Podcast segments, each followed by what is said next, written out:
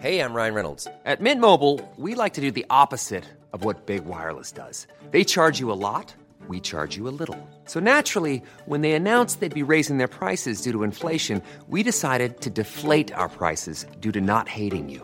That's right. We're cutting the price of Mint Unlimited from $30 a month to just $15 a month. Give it a try at mintmobile.com slash switch. $45 upfront for three months plus taxes and fees. Promo rate for new customers for limited time. Unlimited more than 40 gigabytes per month. Slows. Full terms at mintmobile.com.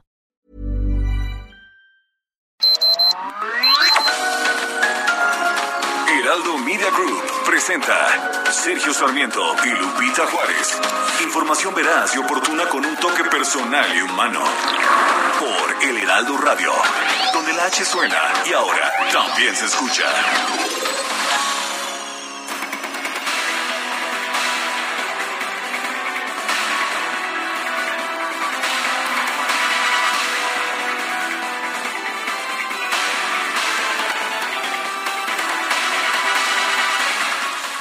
Bueno, primero la buena, la Suprema Corte de Justicia suspendió el decretazo de, del presidente Andrés Manuel López Obrador que permite la autorización automática de cualquier obra de infraestructura que él designe.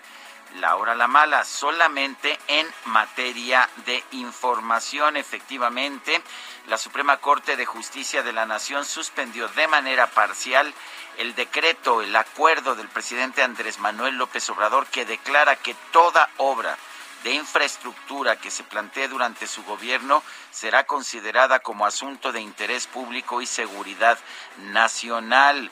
El ministro Juan Luis González Alcántara rechazó clasificar como reservada toda la información pública de los proyectos insignia del presidente como el tren Maya, el Aeropuerto Internacional Felipe Ángeles y la refinería de Dos Bocas. Esto lo hizo al admitir a trámite la controversia constitucional interpuesta por el Instituto Nacional de Transparencia, Acceso a la Información y Protección de Datos Personales, el INAI, concedió parcialmente la suspensión a la aplicación de este acuerdo.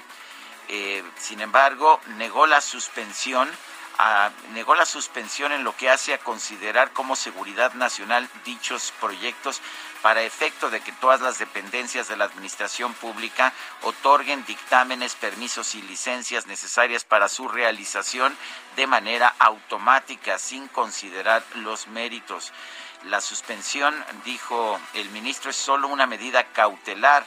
Estará vigente hasta que la Suprema Corte de Justicia resuelva si el acuerdo presidencial es o no constitucional, de manera que pues todavía la Suprema Corte podría echar para atrás este llamado decretazo, que es en realidad desde el punto de vista jurídico un acuerdo, sí, la podría echar para atrás, pero por lo pronto ha emitido una suspensión para evitar que se pueda proteger la información sobre este tema. Son las 7 de la mañana, 7 de la mañana con dos minutos. Hoy es miércoles, sí, es miércoles 15 de diciembre de 2021. Yo soy Sergio Sarmiento y quiero darle a usted la más cordial bienvenida a El Heraldo Radio. Lo invito a quedarse con nosotros. Aquí estará bien informado. También podrá pasar un momento agradable, ya que siempre hacemos un esfuerzo por darle a usted el lado amable de la noticia. Guadalupe Juárez Buenos días, ¿qué nos tienes esta mañana? Hola, ¿qué tal, Sergio Sarmiento? Buenos días para ti, amigos. Un gusto, como siempre, poder recibirlos esta mañana. Qué bueno que ya nos acompañan en las noticias. Les tengo información que tiene que ver con esto que han exigido los alumnos del CIDE una y otra vez. Bueno, no una y otra vez, sino, la verdad, cinco veces. Reunirse con Marielena Álvarez Bulla y, bueno, pues no se había dado. Quienes sí los recibieron fueron los eh, legisladores allí en el Senado, estudiantes del Centro de Investigación y Docencia Económicas, el CIDE, marcharon la mañana de ayer hacia el Senado de la República para presentar una carta de demandas ante la designación que ellos consideran irregular de José Antonio Romero Telleachi como nuevo director de la institución. Luego de casi dos horas de reunión, los eh, miembros de la Asamblea Estudiantil y los legisladores, encabezados por el morenista Ricardo Monreal, bueno, se decidió citar a comparecer a Marilena Álvarez Bulla, la titular del CONACIT. También se va a solicitar a la Secretaría de Gobernación gobernación a que atienda las demandas de los estudiantes. Se hizo un llamado a que no se satanice el movimiento del CIDE o de alguna otra institución educativa. Al contrario, hay que dialogar para que no se generen desencuentros complicados que compliquen, que pues eh, pongan en entredicho la viabilidad de la institución. Si bien no confirmaron fecha de comparecencia, se dio a conocer que lo más probable es que sea hasta enero del 2022. Le preguntaron al senador Ricardo Monreal, pero no hubo fecha. Se está estimando que sea por ahí de mediados de enero. Y bueno, en cualquier eh, momento las comisiones pueden decidir la comparecencia. Será difícil ya que sea este mes, pero puede ser en enero. Recordemos que el periodo de receso no cancela el trabajo en las comisiones del Senado. Durante la marcha de la Glorieta de Insurgentes al Senado, la comunidad académica del CIDE estuvo acompañada por estudiantes de la UDG, quienes llevaron cartelones y corrieron consignas en contra del papel que ha jugado la doctora Álvarez Bulla y coreaban, coreaban Álvarez Bulla, la ciencia no es tuya, así le decían los chavos, y más ciencia, menos obediencia. Sí de primero saque a Romero, pues parte de lo que gritaron los jóvenes que están defendiendo a su institución. Bueno, y en otros temas, el accidente de la carretera de Chiapa de Corzo, allá en uh, Chiapas, suma ya 56 muertos. En las últimas horas falleció un paciente centroamericano sin identidad en el área de terapia intensiva. Esto lo confirmó la Secretaría de Salud de Chiapas. La dependencia informó que la condición del migrante era muy grave estaba intubado en la unidad de cuidados intensivos adultos del Hospital General Dr. Jesús Gilberto Gómez Maza. El diagnóstico, traumatismo cráneo encefálico severo y traumatismo de tórax también. En la actualización del total de 114 migrantes atendidos en unidades médicas de la región metropolitana, 62 pacientes permanecen hospitalizados, 45 han sido dados de alta, 7 perdieron la vida mientras recibían atención debido a la gravedad de sus lesiones. Son las 7 de la mañana con 6 minutos. Y vamos a la frase del día. Es de Juvenal, el filósofo romano, filósofo latino. Muchos alabamos la honestidad, pero la dejamos morir de hambre, ¿sí? Juvenal.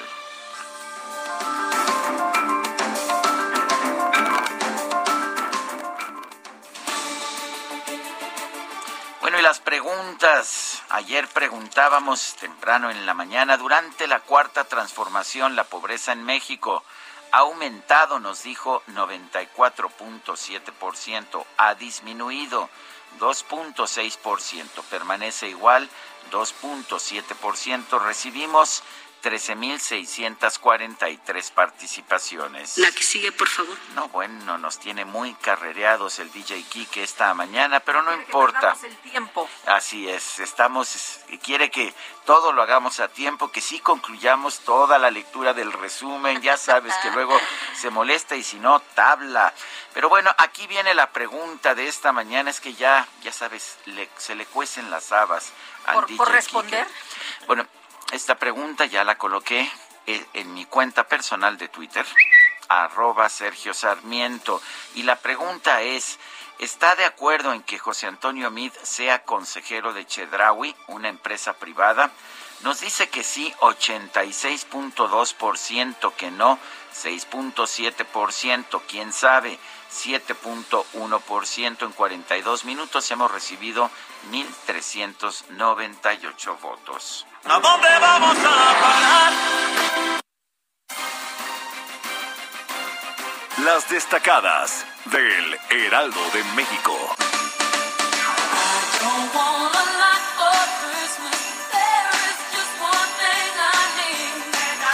Y que empecemos la fiesta, empecemos la preposada.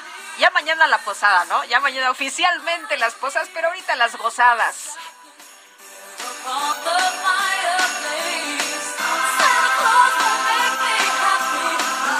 Ay, cómo hay gente, gente. Con pues, espíritu navideño, contenta, ay, alegre, feliz de nos- celebrar la Navidad. Cuando todos sabemos que la Navidad debe ser, pues es, es una fiesta execrable, inenarrable, inefable. y no sé qué más, pero de todas no formas. sé qué más hable. Bueno, nos regresamos. Esa, señor Grinch. Usted es cruel. Es tan tierno. ¿Viste que me llevaron allá a mi grabación en TV Azteca un Grinch, una dona de una Grinch? dona, ¿verdad? Sí, una dona Qué de rico, Grinch. aquí también traigan de Grinch. Es- Esas sí las aceptamos. Unas y a donitas. esta hora, a esta hora, Más todavía. más. Ah, que tenemos que trabajar, dice la productora. Ah, pero ya No te estamos, desvíes. que no estamos en el puente ya Guadalupe estamos Juárez. en el puente, Carlita, ya. No, bueno. Oye, yo me tomé una foto, Ay. yo me tomé una foto con nuestro árbol navideño que está a la entrada aquí del Heraldo. Qué bonito, tú eres, tú eres qué bonito. navideña, tú eres navideña. Está hermoso, la verdad es que aquí adornaron muy bonito en las instalaciones del No, Heraldo. hombre, no, ya viste, Carlita vino, Señor Grinch. vino a, a- bueno, vino a atacarme directamente. No, Mira, trae una camiseta afrenta. negra que dice Don't be a Grinch, no seas un Grinch. Eso me parece una afrenta. Tú sabes, este, mi querida Carla, que hay, hay razones legales para despedir a alguien sin indemnización. Bueno, continuamos mejor, Guadalupe. Mejor seguimos, mejor seguimos esta mañana con información de Itzel González. Itzel, ¿cómo te va? Muy buenos días. Yo sé que también a ti te gusta mucho la Navidad y que ya estabas bailando, por supuesto. Claro que sí, Sergio Lupita, amigos. Muy buenos días. Oigan, miércoles de quincena, nueve días para Nochebuena, diez días para Navidad. Ya empiezan la, eh, hoy es la última preposada, mañana empiezan las posadas. ¿Qué más podemos pedir? Se acercan las vacaciones. Así que estamos todos muy felices los de Zacalovers, por lo menos de que ya es mitad de semana. Sergio Lupita, amigos, pues como dicen, hay que trabajar porque si no ya Sergio amenazó con la corredera. Así que comenzamos con las destacadas del Heraldo de México. En primera plana, México, Estados Unidos, arranca entendimiento bicentenario. El acuerdo en materia de seguridad es otro instrumento para la pacificación del país, aseguró Rosa Isela Rodríguez. País, blindaje a megaproyectos. Ministro frena el decretazo. Con esta medida ya no se considera la información de obras como reservada. Ciudad de México transforman el Zócalo, alistan la verbena navideña, instalan tobogán de hielo y un bosque nevado para atraer visitantes. Estados transportistas descartan incremento en el pasaje del Estado de México. Conductores piden apoyo en pago de tenencia vehicular. Orbe, Red Internacional, detienen a 544 por fármacos dudosos. Los delincuentes aprovecharon la pandemia para mover sus mercancías. Meta, Consejo Mundial de Boxeo, premia a lo mejor del año. Canelo y Eddie se llevan galardones, galardones perdón, como boxeador y coach de 2021 respectivamente. Y finalmente, en mercados, la vida en el sofá sube gasto en streaming. El pago que hacen los usuarios supera a lo que destinan al año a salud, ropa y calzado. Sergio Lupita, amigos, hasta aquí las destacadas del Heraldo. Feliz miércoles de quincena. Gracias, Itzel. Muy buenos días. Oye, ¿qué crees? Yo puse en mi tweet de esta mañana, feliz jueves, nuestro árbol de Navidad en el Heraldo México, ya listos para las posadas. ¿Pero qué crees? Nada más que no es jueves, ¿verdad? No, no, no es jueves. Pero, bueno, pero feliz mañana... miércoles, feliz Ya me adelanté, disfruten de todas maneras este día, que es miércoles. Pero mañana jueves vamos a tener nuestro desayuno Sí, navideño. nuestra posada. Nuestra, ¿Ah, sí vamos a traer posada? Sí, claro. Vamos a romper piñatas. Y- sí, claro. ¿Sí? Bueno, Bueno, tú no. ¿No? No, pues, No, eh, pues no. no. Podemos, este... es- es- Se vería muy raro que el Grinch anduviera No, pero rompiendo es la cierto piñata. que el ¿no? DJ Kike se, se postuló para hacer piñata. Ay, no, bueno, bueno. No, ¿verdad? No sería. Seguramente fue ¿Qué un pasó? error, fue un error. Bueno, son las 7 de la mañana con 13 minutos. Vámonos rápido, un resumen de la información, porque si no, no terminamos y ya sabe usted, se molesta nuestro operador. Quique, vamos a esta información. El ministro de la Suprema Corte de Justicia, Juan Luis González Alcántara, admitió a trámite una controversia constitucional promovida por el INAI en contra del acuerdo del presidente López Obrador que declara de interés público y seguridad nacional todos los proyectos de infraestructura que determine el gobierno federal. Ministro González Alcántara determinó que no se debe reservar de manera generalizada la información de las obras del gobierno federal por la publicación de este acuerdo. Sin embargo, decidió no suspender los otros efectos de esta medida. Quiere decir que estas, los proyectos de infraestructura del gobierno federal se pueden llevar a cabo sin necesidad de permisos, manifiestos de impacto ambiental, eh, consultas ciudadanas. No, no, no. El presidente dijo que lo quería rápido y en menos de cinco días se puede dar el, el reporte de que está aceptada la obra. La Comisión de Quejas y Denuncias del INE lanzó un recordatorio a los servidores públicos y funcionarios partidistas de Morena para que dejen de involucrarse en el proceso de revocación de mandato del presidente López Obrador. Y por cierto, la Suprema Corte de Justicia determinó que por el momento el Instituto Nacional Electoral debe hacer los ajustes al presupuesto necesarios para llevar a cabo esta eventual consulta de revocación de mandato del presidente López Obrador. La Comisión de Prerrogativas y Partidos Políticos de línea aprobó la asignación de las prerrogativas, esto es el dinero de los partidos políticos nacionales, de una bolsa general de 5.821 millones de pesos. Sí, eso es lo que les damos nosotros, los contribuyentes, a los partidos políticos. El partido que recibirá más es Morena que tendrá de nuestros bolsillos 1.835.6 millones de pesos. ¿Qué hace un partido con tanto dinero? Oye, las dirigencias nacionales del PAN, del PRI y del PRD anunciaron que van a formar una coalición electoral para participar en los comicios del próximo año por los gobiernos de Aguascalientes, Durango, Hidalgo y Tamaulipas quiere decir que hay dos estados en los que no llegaron. Oaxaca y Quintana Roo. Efectivamente. El presidente del PAN, Marco Cortés, aseguró que la Alianza Va por México se propuso impedir que el mal gobierno morenista llegue a estas cuatro entidades federativas. Resistiendo las reformas regresivas y destructivas del gobierno federal, así nos hemos puesto de acuerdo para salir adelante en estos estados y evitar que el mal gobierno morenista llegue, invada y destruye los avances.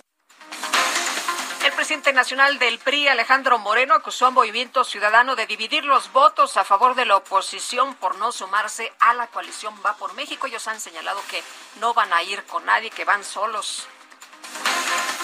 De hecho, Dante Delgado, el coordinador nacional de Movimiento Ciudadano, denunció que Morena y la alianza opositora Va por México excluyeron a los diputados de Movimiento Ciudadano de la Comisión Permanente del Congreso.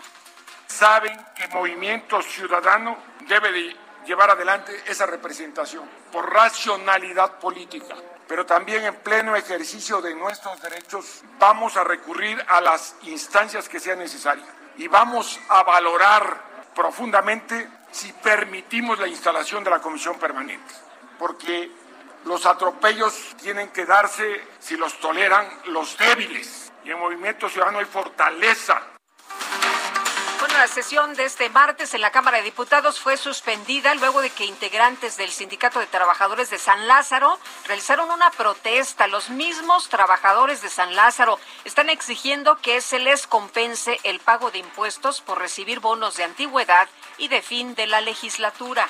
Te voy a decir eh, una opinión en este momento. Yo sé que estamos en el momento de, de la información, pero una opinión a ver, eh, por supuesto que es injusto que, que los contribuyentes les paguemos el impuesto sobre la renta a los trabajadores sindicalizados del Congreso, no hay duda. Solo que eso es lo que hacemos con los diputados. A los diputados sí, les pagamos nosotros, DJ Kike, Carlita, Adriana Alcalá, todos los que nos están escuchando, todos nosotros damos un dinero adicional para que ellos paguen sus impuestos en lugar de pagar ellos sus impuestos. Ellos sacan su lana libre de polvo y paja, sí, neto. Entonces, repito, estoy en desacuerdo con que esto se haga con los trabajadores sindicalizados del Congreso, pero ¿y los diputados qué, apa? Que paguen sus impuestos, igual que lo hacemos todos los demás. Oye, un grupo de maestros y de alumnos del Centro de Investigación y Docencia Económicas, el CIDE, se reunió con senadores de distintos partidos. Ahí sí les, les dieron chance ¿eh? de reunirse, de hablar, de presentar sus planteamientos sobre esta crisis institucional que enfrenta el organismo coordinador de Morena en el Senado, Ricardo Monreal, aseguró que la Cámara Alta buscará ser un canal de diálogo para resolver el conflicto del CIDE. El Senado se está convirtiendo en una fuente, en un canal de comunicación con el gobierno. Nosotros estamos actuando como interlocutores de buena fe. Nosotros no tenemos las facultades para resolver el conflicto del CIDE, pero sí tenemos la autoridad moral, social y legislativa para poder citar a comparecer a funcionarios y servidores públicos que ofrezcan soluciones. El Pleno del Senado aprobó por unanimidad una reforma a la Ley General para el Control del Tabaco a fin de prohibir toda forma de publicidad, promoción y patrocinio de estos productos y prohibir fumar en lugares de trabajo, transporte público o espacios de concurrencia colectiva. El Pleno del Senado aprobó el dictamen por el que se expide la Ley General de Movilidad y Seguridad Vial con el objetivo de proteger la integridad física de peatones, ciclistas y transportistas de cargo.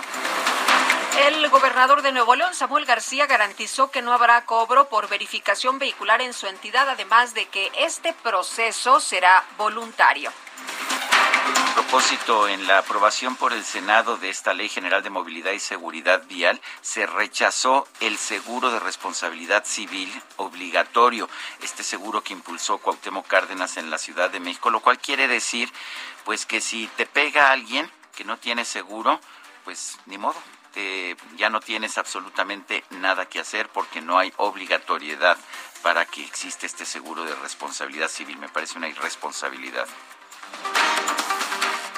Bueno, el ah, gobernador, ah, no, el gobernador de Tamaulipas, Francisco García Cabeza de Vaca, vetó el dictamen que aprobó el Congreso Estatal para eliminar el reemplacamiento vehicular. El Congreso de Tamaulipas aprobó la expedición de la Ley de Austeridad del Estado para recolectar el uso de aeronaves oficiales y escoltas por parte del gobernador Francisco García Cabeza de Vaca. Con 18 votos a favor, 10 en contra y una abstención, el Congreso de Zacatecas aprobó una reforma al Código Familiar del Estado para legalizar el matrimonio entre personas del mismo sexo. Un grupo de alumnos y maestros de la Universidad de las Américas Puebla realizó una protesta para exigir que el gobierno estatal libere las instalaciones de esa casa de estudios. Un grupo de aproximadamente 200 migrantes centroamericanos se manifestó frente a las oficinas del Instituto Nacional de Migración en la Ciudad de México para rechazar la política de contención de migrantes que promueve el gobierno federal. Y la Secretaría de Salud de Chiapas informó que este martes subió a 56 el número de migrantes muertos tras la volcadura de la semana pasada ya en Tuxtla Gutiérrez. Una gran, gran tragedia. La Comisión Nacional de los Derechos Humanos advirtió que el Instituto Nacional de Migración incurrió en un uso excesivo y desproporcionado de la fuerza durante los operativos del pasado mes de agosto en el estado de Chiapas.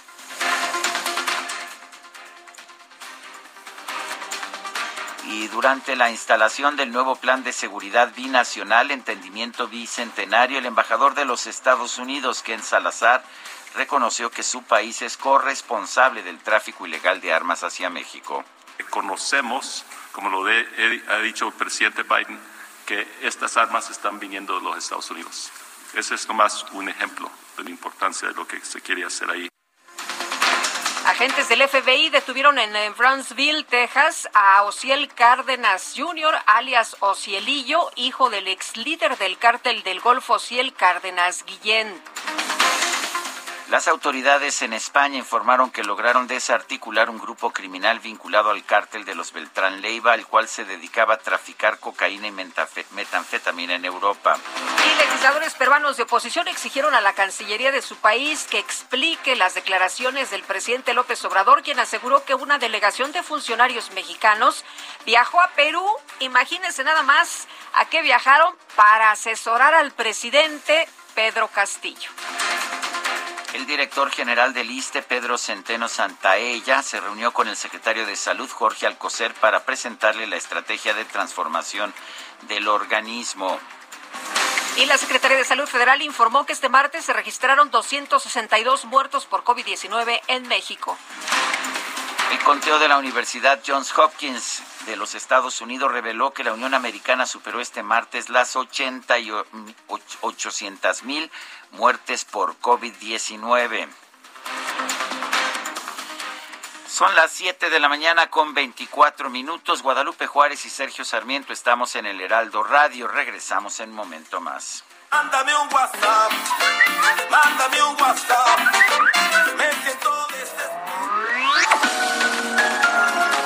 Sergio Sarmiento y Lupita Juárez quieren conocer tu opinión, tus comentarios o simplemente envía un saludo para ser más cálida esta mañana.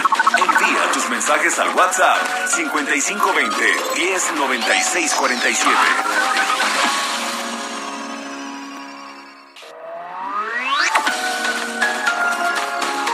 Continuamos con Sergio Sarmiento y Lupita Juárez por El Heraldo Radio. En México de 2015 a 2020 se vendieron más de un millón y medio de autos de baja seguridad. Para saber qué autos nos protegen mejor, se hacen pruebas de choque con domis que simulan el daño que puede sufrir una persona. Solo los domis resisten choques. Tu familia no. Con autos más seguros y mejor información para los consumidores, se evitarían más de 5.000 muertes cada año. Exijamos autos más seguros para México. Infórmate en www.quetanseguroestuauto.org.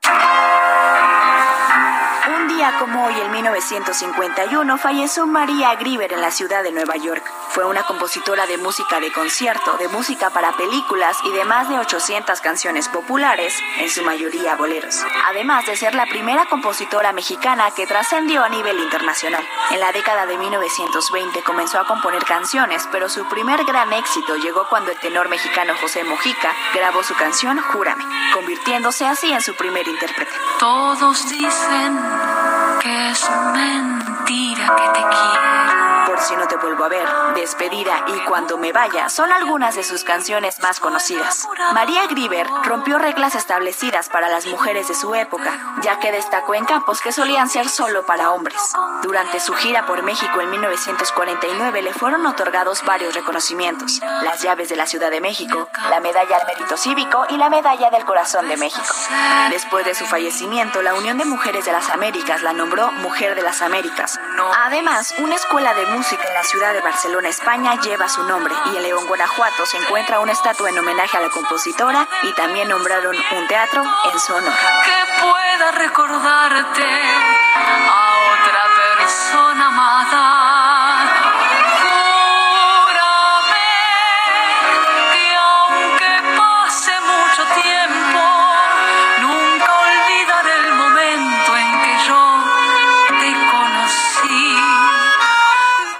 Mejor de México está en Soriana. Aprovecha que la papa blanca está a 18.80 el kilo. Sí, a 18.80 el kilo. Y el plátano a 9.80 el kilo. Sí, plátano a solo 9.80 el kilo. Martes y miércoles del campo de Soriana. A diciembre 15. Aplican restricciones. Válido en Hiper y Super.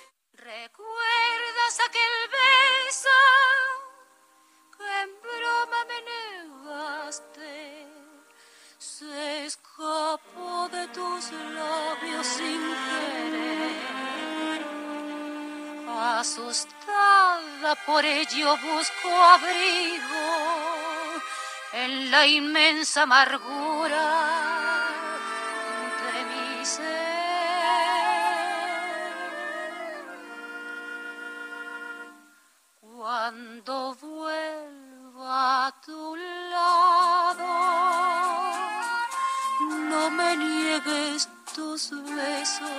Muchas de estas canciones que escuchamos en distintas interpretaciones como esta de Libertad Lamarque son producto de la pluma de una compositora mexicana que escribía canciones populares, además de también música clásica y música para películas, en un tiempo en que se suponía, Guadalupe, las mujeres no debían escribir música, eso era para los hombres, las mujeres tenían que estar en su casa.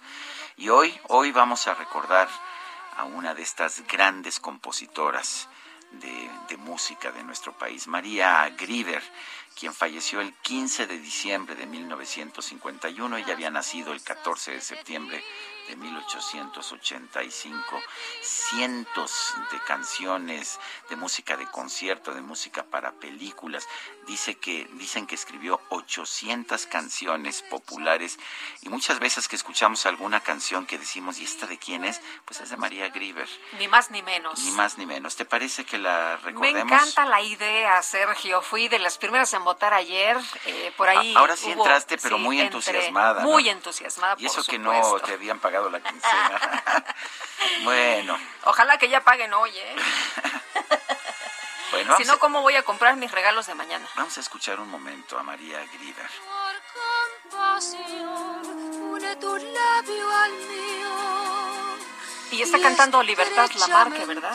Está cantando Libertad Lamarque. Estos, a ver, me dice, me dice Marta Macías, quien es eh, cantante, me dice, siempre me ponen como nostálgica esos arreglos musicales. Jamás pensé que disfrutaría una canción con Libertad Lamarque. Este, a mí no me gusta la voz de Libertad Lamarque, debo reconocer. Eh, ella era argentina, Argentina, ¿verdad? sí. Se afincó aquí en México. Eh, pero las canciones de María Grieber, como esta, Cuando vuelva a tu lado, son Son hermosas, la verdad es que siempre se disfrutan. Y vámonos a los mensajes. Nos dice una persona en el auditorio, buenos días, estamos en la vacuna en Ciudad Universitaria. Nos está reportando nuestro amigo del auditorio, esto es un caos, no hay orden, tenemos que hacer doble fila y no están respetando. Aumentaron más alcaldías, por favor, que pase esto al aire para que haya más organización. Muchas gracias. Ayer, por cierto, también veía un tuit de la embajadora Marta Bárcenas que decía lo mismo, decía, a ver, las otras dos vacunas nos fue muy bien, la organización sensacional, todo fluyó. dosis, Esta ha sido un reverendo desorden. desastre. bueno, bueno, estoy completamente de acuerdo. Por favor, si ya lo supieron hacer bien en las dos primeras dosis, ¿por qué no ¿Por lo hacen no bien ahora? en esta tercera? Ya tienen experiencia. Dice otra persona, ¿por qué no le embargan al presidente municipal su universidad? Es copropietario de la UNIVAS, la Universidad José Vasconcelos. No sé cuál sea el presidente municipal O ni sea, de ¿a qué se refiera? Y no nos da su nombre, sí. Isa López, desde el Estado de México, un abrazo a Isa, que siempre está muy atenta, que ya se puso la la tercera, la esta refuerzo, y nos dijo que le fue como tres días de la patada, pero que ya se siente bien. Nos dice, buenos días, Sergio y Lupita, el dúo más dinámico de la radio, que siempre hacen las noticias fáciles de digerir. Para este miércoles les mandamos estrellitas, eh, noches buenas, la flor y copos de nieve con todo cariño. Pues muchas gracias por adornarnos la cabina, hombre, esto ya se puso más navideño. Ah, ah, bueno. Ah, pamplinas, pero bueno, bueno, entiendo que, que hay costumbres eh, inveteradas, este, y bueno, que pues que no, que no puede uno hacer nada para combatirlas. Pero en fin, eh, durante la conferencia de prensa de esta mañana, el presidente López Obrador se refirió a la determinación de la Suprema Corte de Justicia de ordenar al INE que pues que busque dinero, que haga ahorros, pero que busque dinero para hacer la revocación de mandato. Eh, se negó a otorgar una suspensión provisional al INE para suspender la realización de la consulta para revocación de mandato debido a que el Congreso rechazó darle dinero para eso. Eh, lo que dijo el presidente de la República es que esta resolución de la Suprema Corte es un precedente histórico, independientemente del resultado que tenga eh, finalmente la decisión de los ministros. Son las bases, dijo, para una democracia participativa. Vamos a escucharlo. Pues las dos este, resoluciones de la Corte son buenas, las dos. Primero decide, eh, resuelve que eh, se tiene que hacer la consulta para el día 10 de abril es la revocación del mandato. Se tienen que instalar casillas y se le va a preguntar a la gente si quiere que continúe en la presidencia de la República quien ya saben ustedes o que renuncie si quieren que yo continúe en la presidencia o que renuncie. Eso es lo que se va a decidir. Y es un precedente histórico. Independientemente del resultado, es dejar sentadas las bases para que sea una realidad la democracia participativa. Que sea una realidad la democracia participativa es lo que expresa el presidente de la República en su mañanera de hoy. Son las 7 de la mañana con 40 minutos.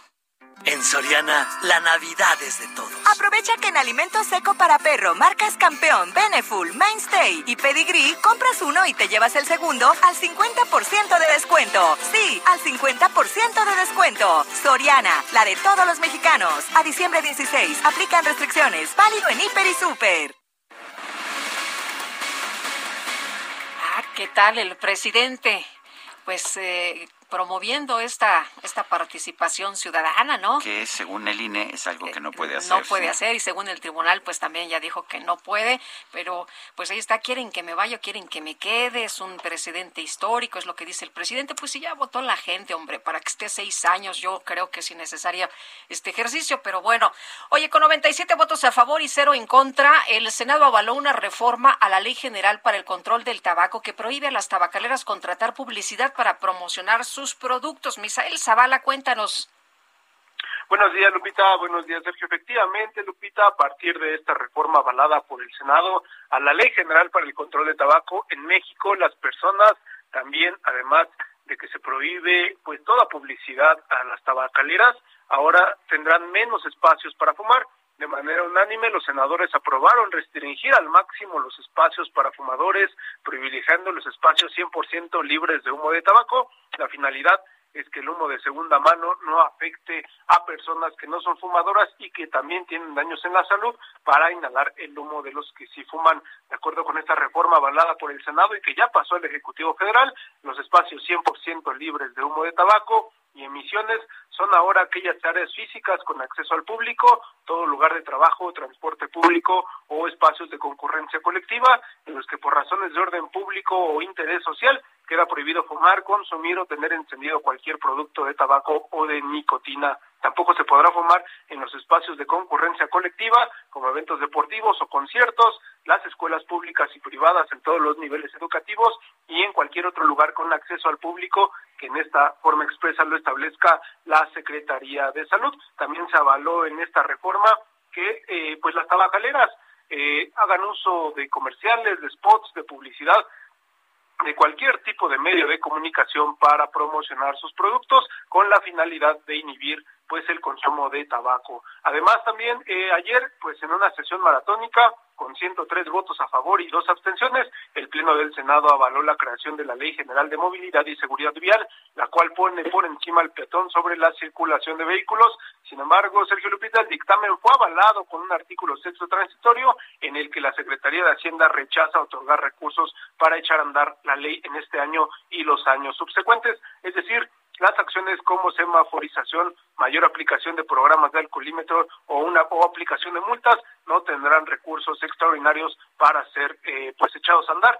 La senadora Xochitl Galvez Ruiz de Acción Nacional criticó que sin recursos públicos esta ley podría quedar en letra muerta debido a que se debe aplicar financiamiento, por ejemplo, para construir infraestructura vial para peatones y ciclistas. El dictamen también quitó de último minuto un artículo para obligar a todos los conductores de vehículos a eh, pues a a tener un seguro de responsabilidad a contratar un seguro de responsabilidad, lo cual, lo cual también fue severamente criticado por senadores de Acción Nacional, ya que se dejaría indefensos a peatones o ciclistas que son víctimas de accidentes automovilísticos. Sergio Lupita, hasta aquí la información. Muy bien, pues muchas gracias por este reporte, Misael. Muy buenos días.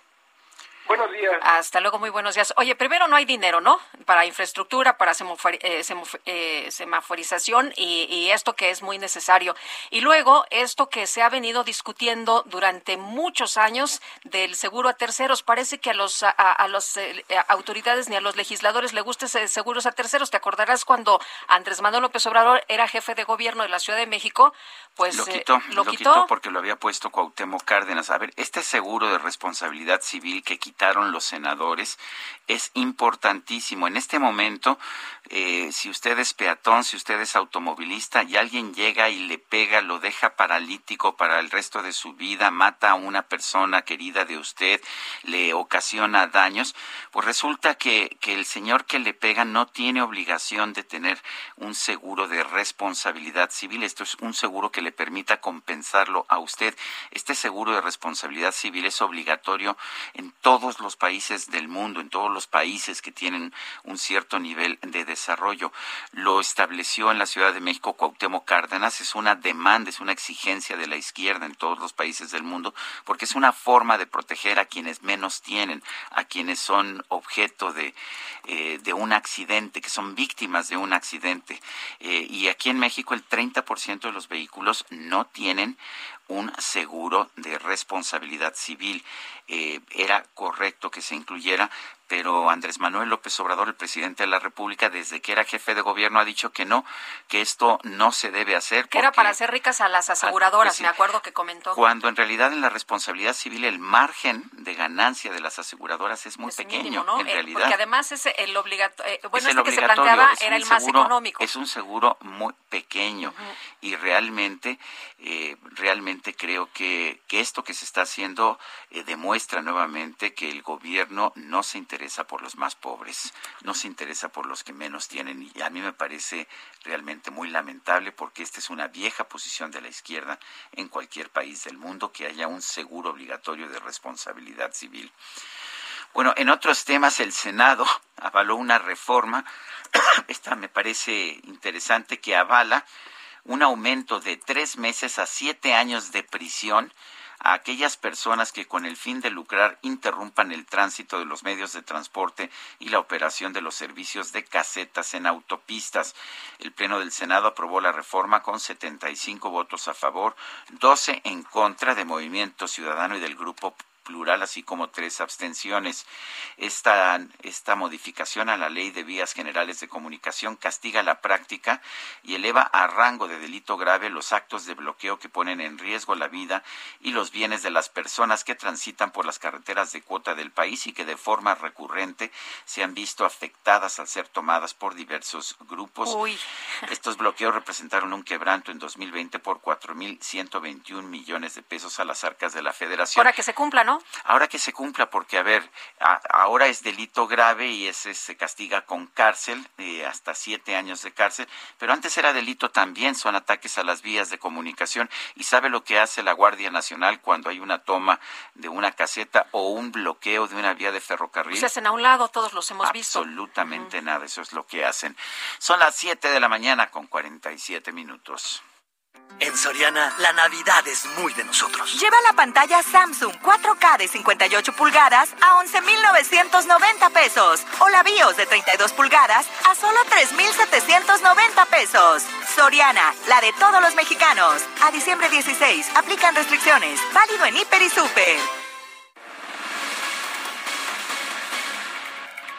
Bueno, el magistrado Ariel Rojas Caballero deja la dirección de la Asociación Nacional de Magistrados de Circuito y Jueces de Distrito del Poder Judicial de la Federación.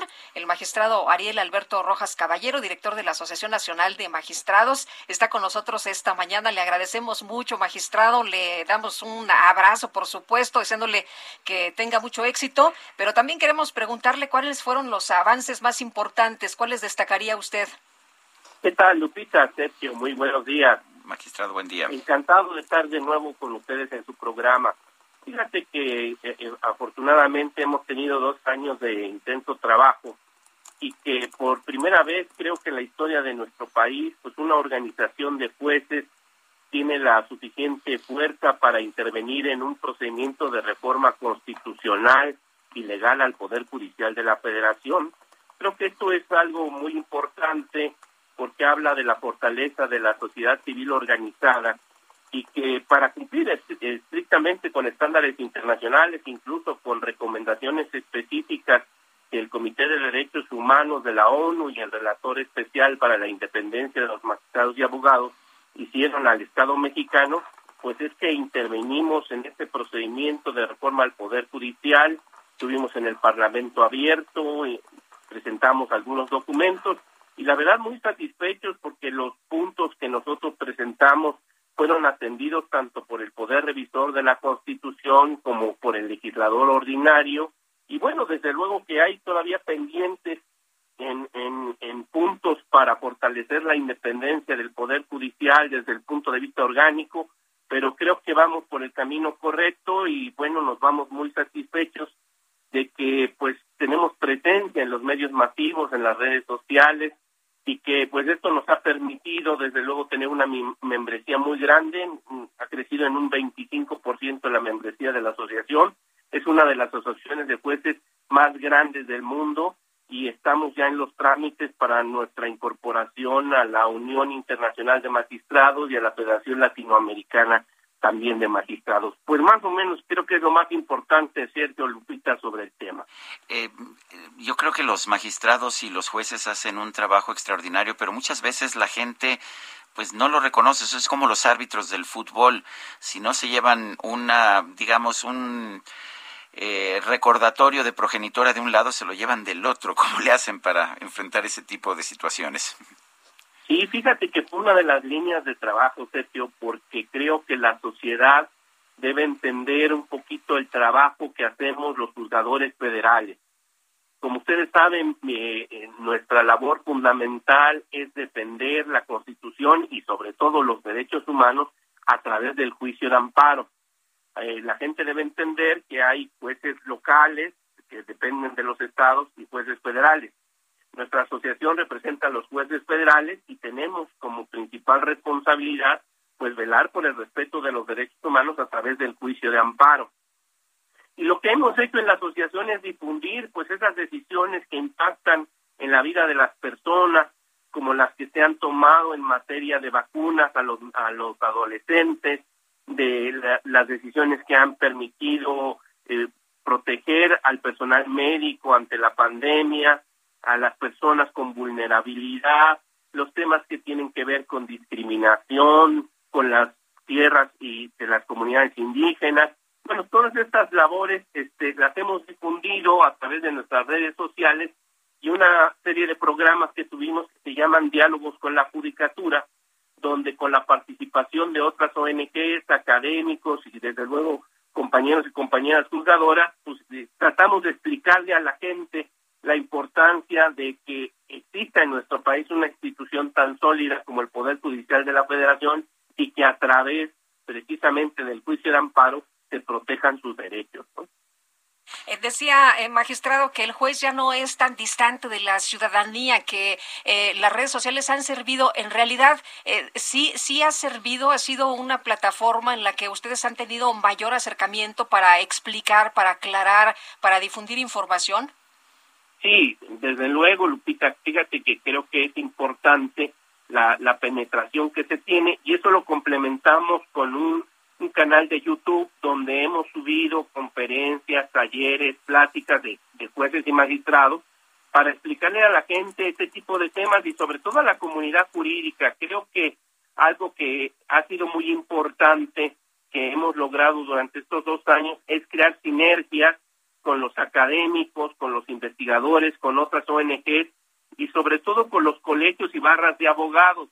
Fíjate que incluso durante nuestro Congreso Internacional Virtual Anual, el 8 de noviembre pasado, suscribimos un convenio muy importante con la Barra Mexicana Colegio de Abogados, el Ilustre y Nacional Colegio de Abogados, la Asociación Nacional de Abogados de Empresa y el Consejo Nacional de la Abogacía Mexicana, precisamente para crear espacios para fortalecer la independencia judicial y están en estricta en estrecha comunicación precisamente para difundir los temas que impactan en la vida de las personas y desde luego la importancia que tiene el poder judicial para velar por los derechos de las personas, ¿no? Muy bien. Bueno, pues magistrado Ariel Alberto Rojas Caballero, director de la Asociación Nacional de Magistrados de Circuito y Jueces de Distrito del Poder Judicial de la Federación, gracias por esta conversación que hemos tenido esta mañana. Muchas gracias, Sergio Lupita, muy buen día y gracias por el espacio. Hasta luego. Hasta luego. Pues son las 7 de la mañana, 7 de la mañana con 54 minutos, además de, de de hablar sobre la decisión de la Suprema Corte de Justicia de la Nación que eh, que aprobó, que aprobó, que ordenó al INE que busque dinero para llevar a cabo la consulta de revocación de mandato. También el presidente de la República ha aplaudido la decisión de la Suprema Corte de mantener el acuerdo que permite la realización de sus obras de infraestructura, aunque eh, se otorgó una suspensión provisional al INAI para que no se mantenga en la oscuridad el gasto en estos proyectos. Son las 7.54. Regresamos en un momento más sola contigo. Las cosas que te digo, no repitas jamás. Sergio Sarmiento y Lupita Juárez quieren conocer tu opinión, tus comentarios o simplemente envía un saludo para ser más cálida esta mañana. Envía tus mensajes al WhatsApp 5520 109647.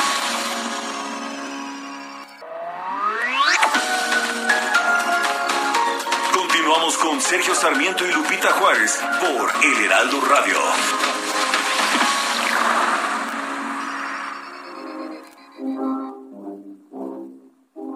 Todos dicen que es mentira que te quiero, porque nunca me habían visto enamorado. Yo te juro que yo mismo no comprendo el por qué fascinado cuando estoy cerca de ti y estoy contento. No quisiera que de nadie te acordaras. Tengo celos hasta de los pensamientos que pueda recordarte otra persona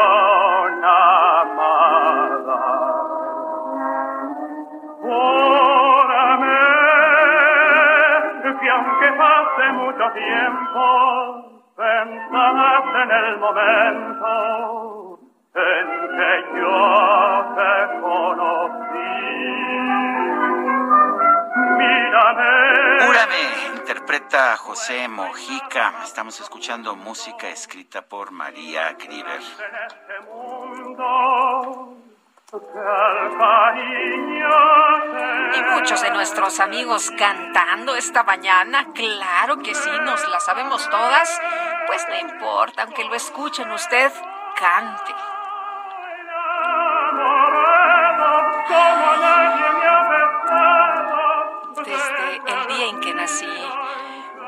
Bien, vámonos a los mensajes. Rodolfo Contreras desde Querétaro. Saludos a todos nuestros cuates allá en Querétaro. Qué bonito está Querétaro, la verdad. Mm, muy, muy lindo. Oye, dice, los lineamientos económicos determinados por ideologías y no por realidades económicas generan daños incalculables al país. Pues sí, tiene razón. Víctor Jiménez de Coacalco, ahora resulta que tenemos que aceptar que pase cuanta persona quiera por nuestro país para llegar a Estados Unidos con o sin papeles. Abrazos, no balazos, México está de cabeza.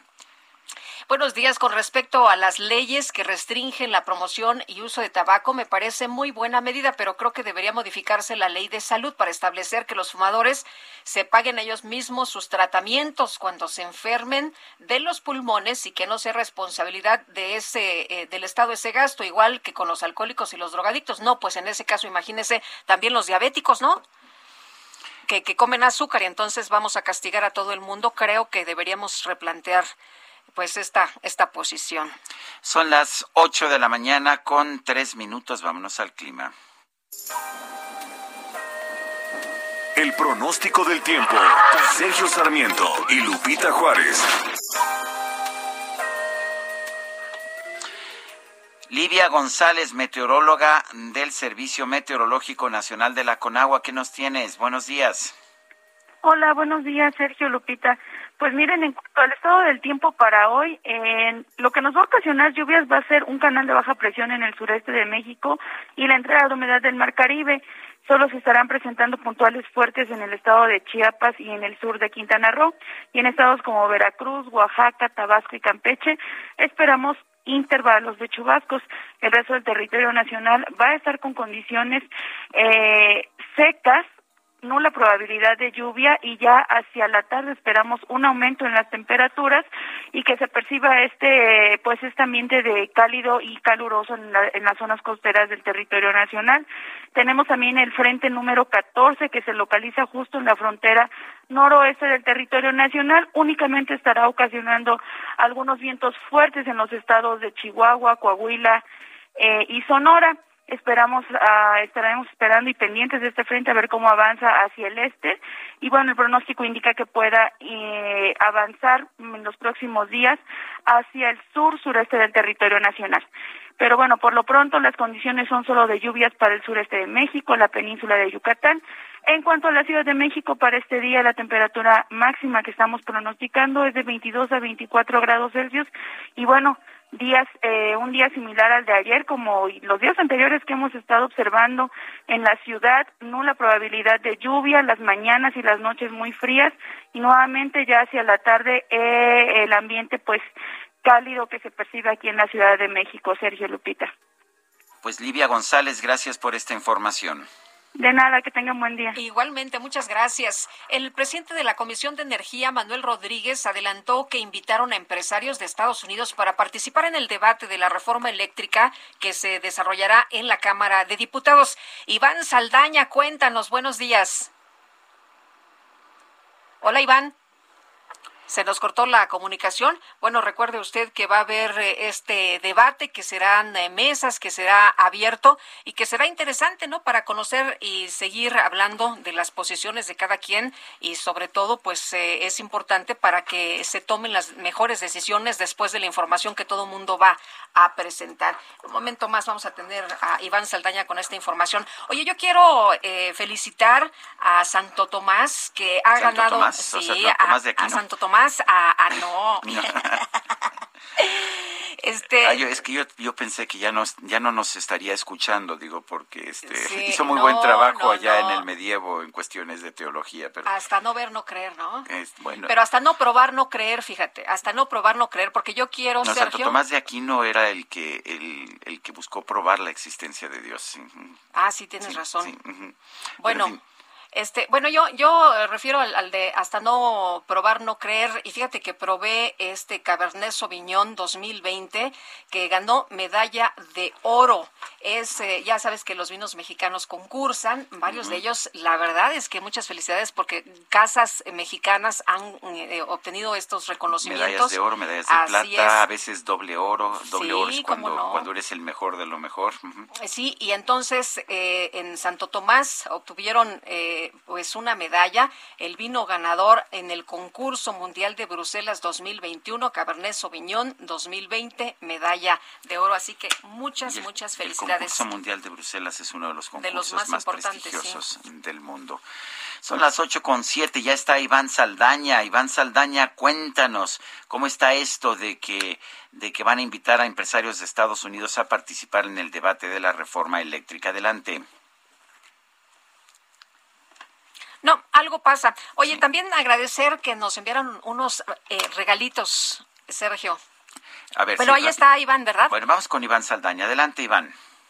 Sergio Lupita, amigos del auditorio, buenos días. Sí, empresarios estadounidenses y mexicanos fueron invitados ya a los foros de Parlamento Abierto sobre la iniciativa de reforma eléctrica del presidente Andrés Manuel López Obrador en la Cámara de Diputados. Al mismo tiempo, Sergio Lupita, Morena dijo a los inversionistas que ya se les acabó la fiesta de aprovechar eh, aprovecharse del sector. Todo esto pasó el día de ayer en una reunión con medios de comunicación en San Lázaro, donde el presidente, primero el presidente de la Comisión de Energía, Manuel Rodríguez, dijo que solicitó a la Embajada de Estados Unidos en México la semana pasada una lista de los empresarios que van interesados en participar en esta discusión. Dijo, están por entregarme esta lista, esta relación de los empresarios interesados. También informó que el pasado lunes, es decir, el día de antier, se reunió con representantes de la Cámara Nacional de la Industria de Transformación, la Canacintra, quienes le informaron también su interés de participar en los foros, incluso sus preocupaciones. Le adelantaron y pues nada más recordarle también al auditorio, estos foros de Parlamento abierto inician el próximo 17 de enero en San Lázaro, teniendo de invitados a los empresarios, a, funcionarios del gobierno federal, académicos y expertos en la materia. Y les comentaba que ahí el líder de los diputados de Morena, Ignacio Mier, también garantizó que se van a escuchar a todas las voces para construir una propuesta de consenso al ser una reforma constitucional que necesita el apoyo de la oposición. Sin embargo, adelantó que la 4T no va a desistir de su programa de gobierno de rescate a la industria eléctrica, lo que ellos llaman, ya que pues acusa, eh, se están aprovechando con el marco jurídico que actualmente está derivado de la reforma eléctrica y ahí es cuando soltó la frase, dijo, que ganen los empresarios, sí, pero yo les he dicho, me he reunido con ellos, con los empresarios, y los vamos a invitar. Se les acabó la fiesta ya. Nos fue bien, pero no fue culpa de ellos, de los empresarios, fue culpa del, y ya se refiere que fue culpa de la reforma energética que les dio manga ancha para estos abusos. Sergio Lupita. Muy bien, pues muchas gracias, Iván, muy buenos días. Buenos días. Bueno, y el partido Morena va a recibir en 2022 1.819 millones de pesos en prerrogativas. Recordará usted que, que prometió entregar la mitad de su financiamiento público en el 2021 para pues actos de, de apoyo social. Eh, tengo entendido que no lo ha hecho, pero en fin, vamos con Elia Castillo, nos tiene información. Adelante, Elia.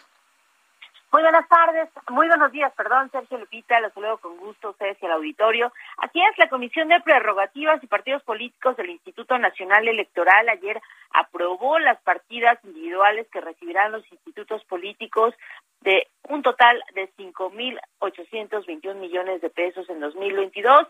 Entre ellas están 1.819 millones de pesos para Morena, quien, como bien señala Sergio, pues incumplió con su promesa de entregar el 50% de sus recursos de este año para la compra de vacunas contra la COVID-19. Te comento que lo anterior, eh, pues, se definió luego de que el Tribunal Electoral del Poder Judicial de la Federación retiró finalmente el registro de, a, estos tres partidos, redes sociales progresistas, Fuerza México y Encuentro Solidario.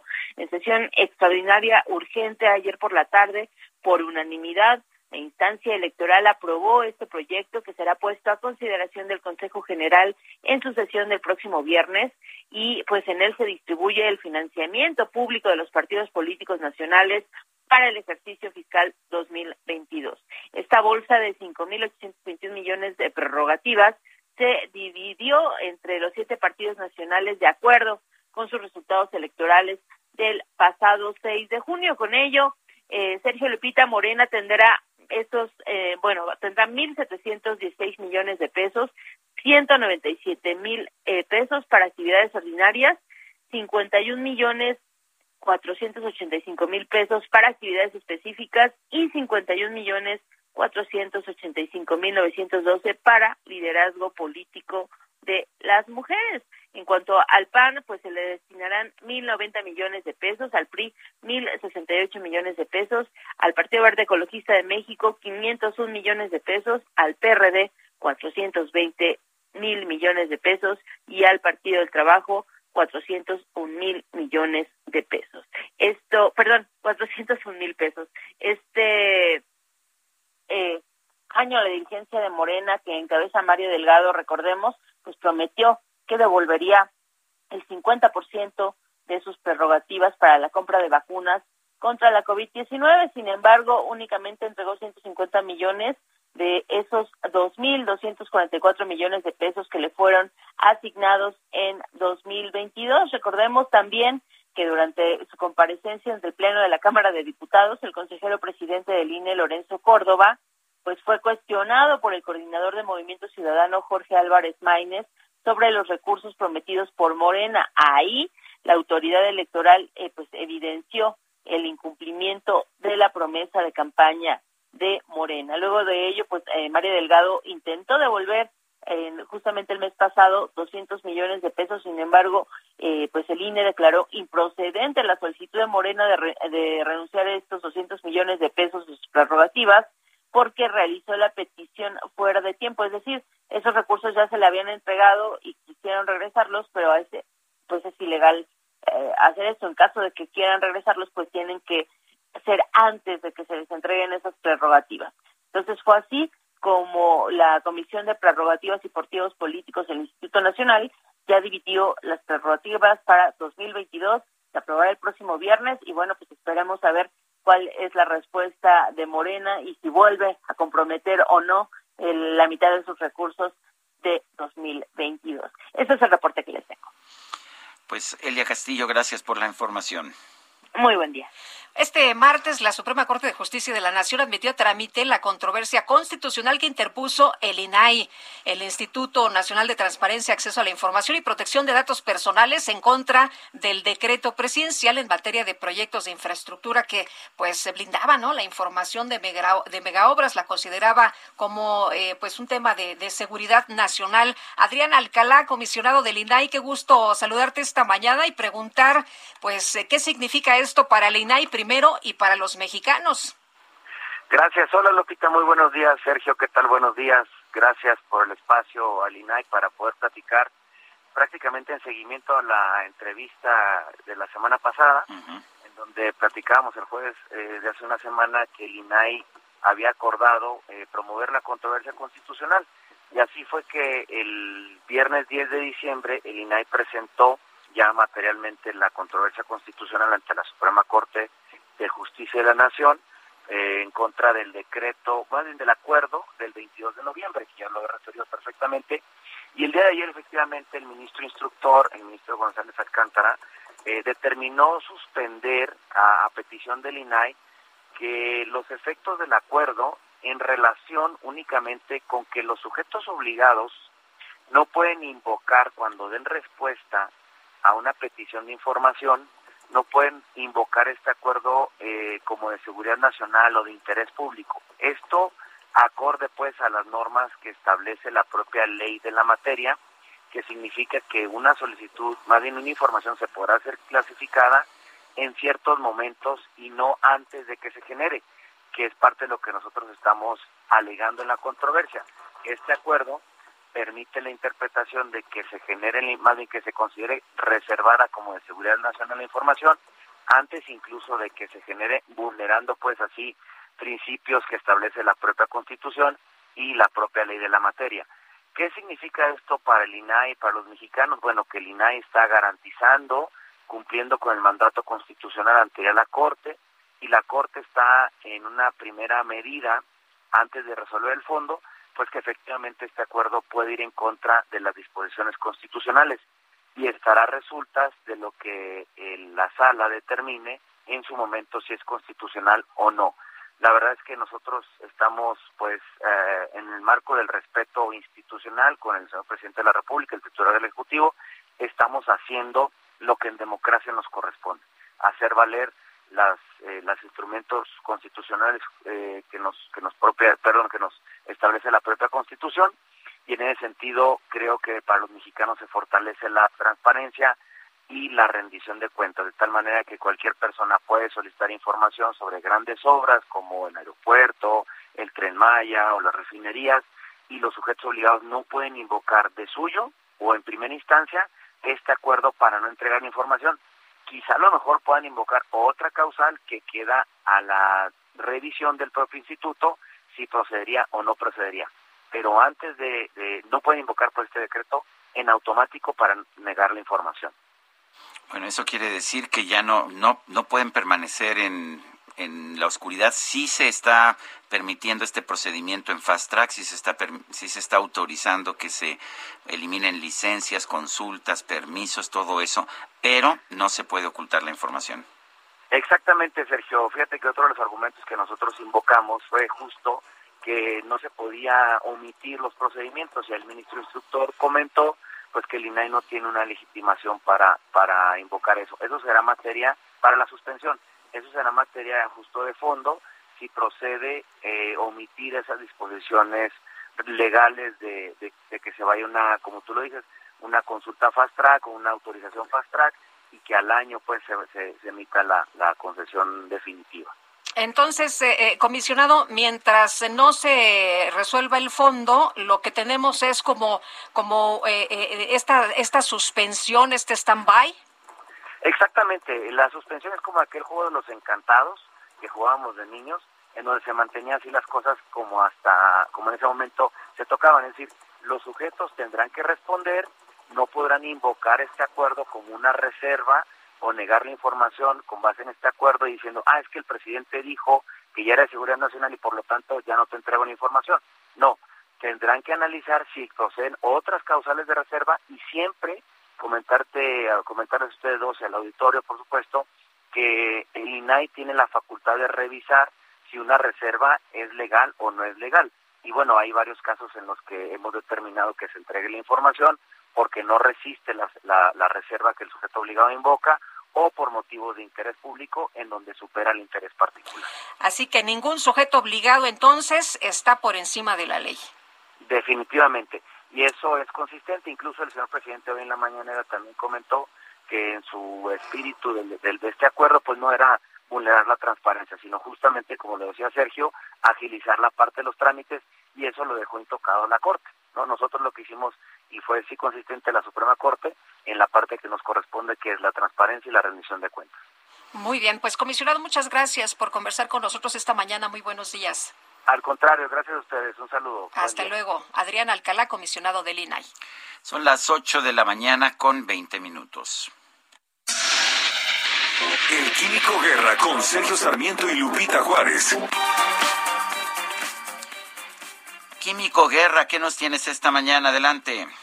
Sergio Lupita, ¿cuándo se va a terminar esta pandemia? ¿Cómo se determina el final de una pandemia? ¿Qué es lo que debe ocurrir para que finalmente se decrete su extinción?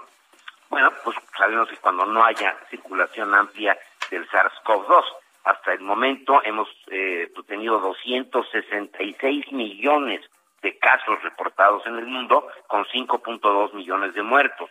Y diarios se siguen reportando nuevos casos eh, en Europa, por ejemplo, en Estados Unidos, en México. Pero hay regiones, fíjense, aquí está lo importante y lo esperanzador, que ya tienen consistentemente tendencias a la baja muy marcadas. El sudeste de Asia, por ejemplo, el este del Mediterráneo y el oeste del Pacífico están a la baja. Eso quiere decir que ya viendo un mapa mundi empezamos a tener regiones amplias donde viene hacia la baja la circulación del virus. En eh, estricto sentido se dice cuando el 60% de la población, o sea, más de la mitad de la población, haya estado expuesta al virus, ya sea en forma natural por contagio o habiendo sido vacunados, bueno, entonces se tendrá ya esta tendencia generalizada a la baja pero hasta el momento el 54% de la población del mundo ha recibido al menos una dosis. Quiere decir que no hemos llegado todavía a ese 60%, que es lo que hay que lograr. El doctor Jeffrey eh, Shaman eh, dice precisamente que eh, debido a que todavía hay regiones donde hay muy poca vacunación, en algunas regiones pues, solamente el 6-7% de la población ha sido vacunada, pues permite la circulación del virus. Pero con esa tendencia a la baja cada vez va a haber mayores, mayor número de personas resistentes y por lo tanto disminuye la circulación del virus. Y va a pasar como con el virus de la influenza, que de, de una pandemia, ¿verdad? Se convirtió después en una endemia con picos estacionales que sigue habiendo una cantidad importante de muertes, pero ya no en una forma angustiante y alarmante como la que tenemos. La aparición hace eh, ya prácticamente un mes de medicamentos para tratar eh, la enfermedad indica que también vamos a tener una reducción muy importante de la circulación del virus. Cuando se alcance este equilibrio de que un poquito más del 60 de la, eh, por ciento de la población haya estado expuesta al virus y que sigamos teniendo esa tendencia a la baja, se decretará que la pandemia se convierte, como muchas otras enfermedades virales, en endemias con picos estacionales, Sergio Lupita. Pues Químico Guerra, estaremos al pendiente, ya quiero que se acabe esta pandemia. Ay, sí, todos queremos ya. Pero bueno, pues esas son las tendencias, ¿no? Mientras haya gente que está resistiendo a las vacunas en amplias capas de la población, pues eh, nos tardaremos más. Pero ya definitivamente es una cuestión de que al aumentar las regiones con tendencias a la baja, deja de circular el virus, deja de ser una pandemia para convertirse en una endemia. Gracias, Químico Guerra. Al contrario, muy buenos días. Buenos días. Sí, la Comisión Nacional de Derechos Humanos emitió una recomendación al Instituto Nacional de Migración por agresiones que personal de esa dependencia realizó a integrantes de una caravana migrante el pasado 28 de agosto. De acuerdo con este órgano, los indocumentados se trasladaban rumbo a la Ciudad de México por el tramo Tapachula-Huizla en las inmediaciones de los municipios de Huehuetán y de Tuzantán en el estado de Chiapas cuando se realizó un operativo por agentes del Instituto Nacional de Migración migración con uso excesivo de la fuerza. De acuerdo con la CNDH, los migrantes de Cuba, Guatemala, Haití, Honduras y Nicaragua fueron agredidos con golpes en reiteradas ocasiones, además de que no recibieron auxilio por parte de personal del Instituto Nacional de Migración. La CNDH dice que hubo falta de colaboración, omitieron atender solicitudes de información que les fueron dirigidas de manera formal y por los mecanismos institucionales, lo que denota un claro desinterés hacia la labor de investigación de esa dependencia. Son las ocho con veinticuatro. Vamos a, vamos a una pausa, pero regresamos. Nuestro número para que nos mande usted mensajes de WhatsApp es el 55 20 10 96 47. Regresamos. Mírame, pues no hay nada más profundo ni más grande en este mundo Sergio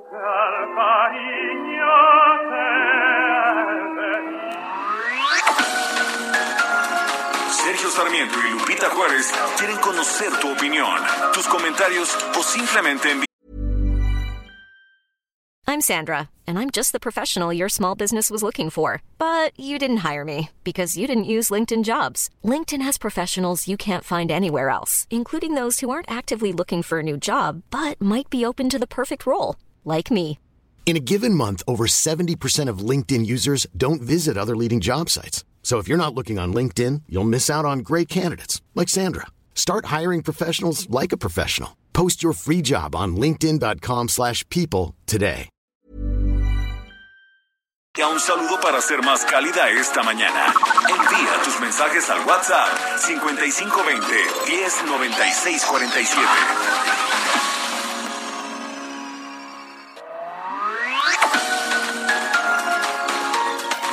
Con Sergio Sarmiento y Lupita Juárez por El Heraldo Radio.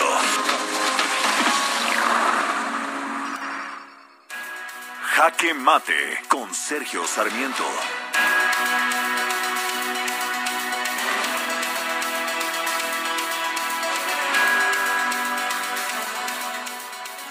Ayer el Senado de la República aprobó una iniciativa que incrementa en hasta siete años de cárcel el castigo para quienes toman casetas de peaje. Esta reforma aumenta de tres meses la cárcel que se contemplaba ahora hasta siete años. Y bueno, esto se aprobó en, uh, en, una votación de 75 a favor, dos en contra, de Movimiento Ciudadano y tres abstenciones. Eh, ¿Es bueno, es malo? La verdad es que creo que es absolutamente innecesario. Lo que se tiene que hacer con las leyes no es subir las penas, sino realmente aplicarlas.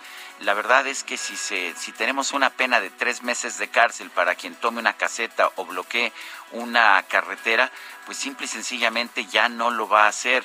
No tenemos que amenazarlos con siete años de cárcel porque le puedo asegurar que tanto al juzgador como a la fiscalía les va a temblar la mano pues para poner estos castigos a gente que son activistas políticos en su mayoría, pero que también quieren quedarse dinero con, con dinero de la toma de casetas.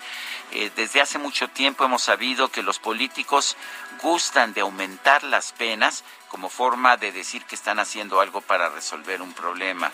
Pero no se trata de aumentar las penas, de poner cadena perpetua o una condena a muerte por tomar una caseta. Simple y sencillamente con que se aplique la ley, con que la autoridad intervenga, con que la Guardia Nacional libere las casetas, eso es más que suficiente. pero a una, a una autoridad que le tiembla la mano al hacer cumplir la ley, el que se le obligue a subir las penas, pues no va a ser que le deje de temblar la mano. Yo soy Sergio Sarmiento y lo invito a reflexionar.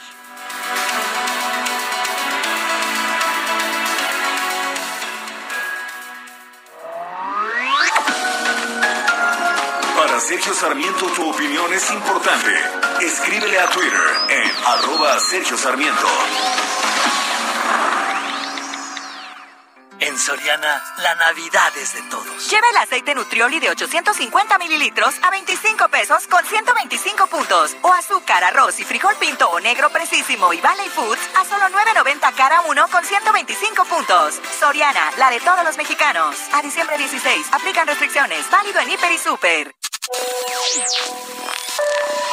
Buenos días, Lupita y Sergio. Qué gusto poderlos saludar en este día. Oigan, el presidente le aplicó la de la Bartola al INE. Ahí les dejo esos dos pesos. Qué barbaridad. Bueno, les dejo un fuerte abrazo y los mejores deseos hoy y siempre. Mele de Tijuana.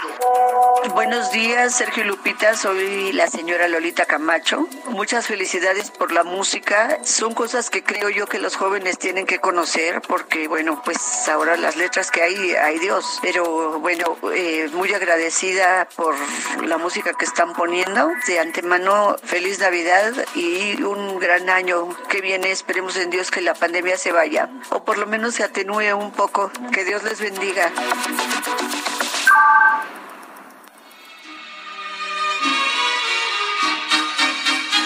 Porque al mirarme en tus ojos, vivir sin ellos ya no podría. Mira, mírame a mí nada más. Después de besar tus labios, vivir sin ellos ya no podría besar. Bésame mil veces más. Porque un beso como el que me diste nunca me habían dado. Ay, qué cosa, Lupita se las sabes todas, todas las de María Grieber y, y- y otras más también. Y otras más. Pero esta te la sabes, ¿no? Esta me gusta mucho, Se Sergio. llama Así, de María Grieber, la estamos recordando en el aniversario de su fallecimiento. Y la interpretación es de Javier Solís. Despertándome canto de amores al amanecer, como espera las rosas, sedientas el rocío, con esas mismas ansias. No la dejes tanto porque si no la voy a empezar a cantar con Javier Solís. No, hombre, bueno, son las 8 de la mañana con 35 minutos. Agradecemos los obsequios que nos han hecho llegar eh, Banco eh, Base, Grupo Financiero Base. Eh, muchísimas gracias y también por sus mensajes y sus comentarios. Y también el cafecito artesanal que nos hizo llegar Coppel, Diego Coppel Sullivan. Muchísimas gracias. También, muy bien, gracias y gracias también a Gruma que, que nos hizo llegar también un presente. Siempre se agradece, no es por supuesto absolutamente no, no es necesario, eh, y digo no, absolutamente no es necesario, pero gracias por pensar en nosotros. Bueno, pues integrantes del CIDE pidieron al Senado legislar para que este centro tenga autonomía con la finalidad de ya no estar subordinado al CONACIT. Gerardo Suárez, cuéntanos, danos detalles. Muy buenos días. Muy buenos días, Sergio y Lupita. Pues ayer, como parte de esta manifestación que realizaron integrantes de la comunidad del CIDE, acudieron hasta el Senado de la República, donde fueron recibidos una comisión de ellos, y ahí, ante senadores de todas las fuerzas políticas, pidieron que legislen para otorgar autonomía plena al Centro de Investigación y Docencia Económicas, el CIDE. Al salir de esta reunión, eh, Javier Aparicio, académico del CIDE, mencionó que pidieron a los legisladores tener autonomía para que ya no dependan de las decisiones del CONACIT en la vida interna del CIDE y así poder tener plena libertad de hacer, eh, pues, por ejemplo, los nombramientos de su director, que es el principal problema que tienen ahorita en el CIDE y por el cual están detenidas las actividades desde hace 15 días. En otro de los planteamientos que hicieron al Senado, los integrantes del CIDE precisamente pidieron, insistieron en la renuncia de José Antonio Romero Tellaeche como su director. Señalaron que hay irregularidades en el proceso de nombramiento del doctor Romero, pues dijeron que no pasó esta designación por el Consejo eh, de Gobierno de este centro de estudios. Y bueno, finalmente eh, los senadores ofrecieron a los integrantes del CIDE interceder entre CONACIT y CIDE para llevar a cabo un diálogo que resuelva este conflicto y para ello van a buscar ya sea a la Secretaría de Gobernación o a la SEP para que sean las encargadas de organizar todo el diálogo para resolver este conflicto en el CIDE que hasta el momento ya cumple más de 15 días de cierre de las escuelas. Así se va a mantener. También fue otra de las cosas que aclararon los integrantes de la comunidad de este centro universitario. Sigue el, el paro de labores hasta que vean que haya respuesta en sus demandas que plantearon ya al Senado. Sergio Lupita, esta es la información. Gerardo, muchas gracias. Buenos días. Buenos días, hasta luego. Bueno, y tenemos en la línea telefónica a José Roldán Chopa, él es profesor del CIDE. Eh, José Roldán, eh, gracias por tomar esta llamada. A ver, eh, se, dice que el Senado va a llamar a comparecer a la directora del CONACID. ¿Qué piensan ustedes de eso y, y cómo están viendo la actitud del gobierno y de la directora del CONACID ante este conflicto?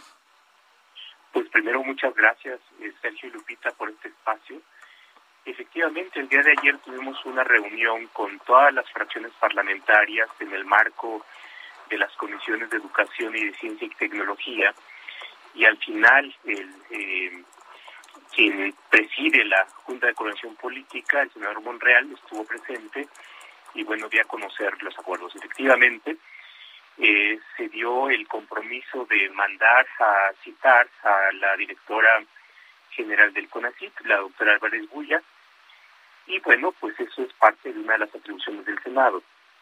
Ahora, eh, nos plantea ya con esto un nuevo escenario en el cual eh, es posible que un mediador eh, pueda eh, reconducir un diálogo que lamentablemente hasta el momento no se ha hecho de manera seria y por supuesto esto puede plantear solución para varias cuestiones. Uno, la renuncia del doctor Romero Telaeche. A ver, es importante señalar que la renuncia del, doctor Romero Telaeche como director del, del FIDE no es una cuestión caprichosa, no es una cuestión que surja unilateralmente de la comunidad del FIDE, sino tiene que ver con las condiciones de, inviabilidad para que conduzca las actividades eh, académicas, administrativas y institucionales del FIDE ¿Y por qué? Porque el mismo doctor Pelareche se ha encargado de socavar, de minar, de ir destruyendo las relaciones tanto con los estudiantes como con los profesores, como con los trabajos administrativos. Esta, por supuesto, es una eh, condición que nos permitirá, por una parte, reconducir las actividades eh, por buen término, pero también ha mostrado otra cuestión, que tiene que ver con una cuestión estructural, no solamente del CIDE, sino también de los centros públicos de investigación, y es que cuestiones como esta se debe a la limitación que tiene estos centros para llevar a cabo el autogobierno.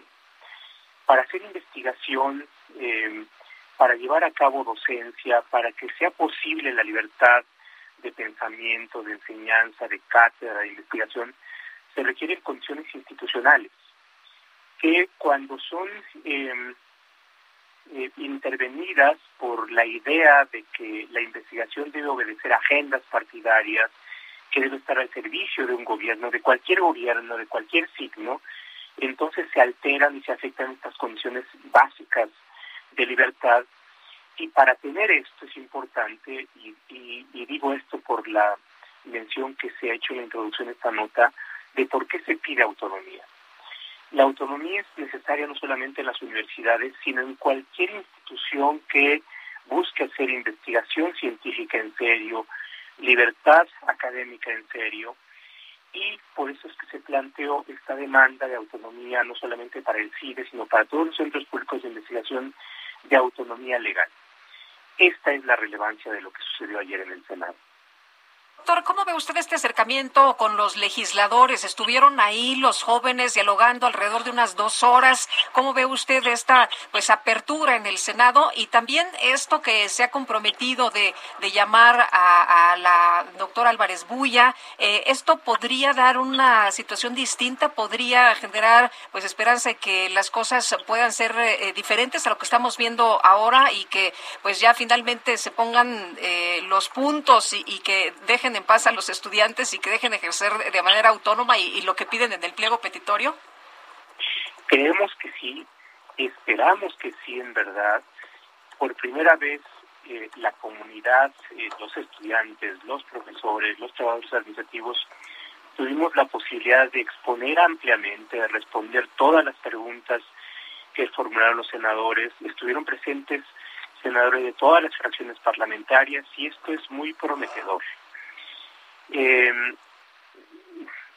¿Y por qué también es prometedor? Porque cabe la posibilidad que con la intervención del Senado y con la mediación que esté y la gestión que va a hacer ante la Secretaría de Gobernación tengamos a un mediador más objetivo e imparcial. Eh, lamentablemente, aunque la doctora Álvarez Bulia ha querido intervenir, pero lo ha hecho a partir de su intención de sostener, de imponer unilateralmente el nombramiento eh, del doctor eh, Romero y creo que esto ha impedido que se lleven a cabo diálogos en serio, horizontales, en los cuales haya libertad y bueno, esperemos que efectivamente esto, eh, esto mejore las condiciones. Al menos tenemos ese, ese nuevo panorama.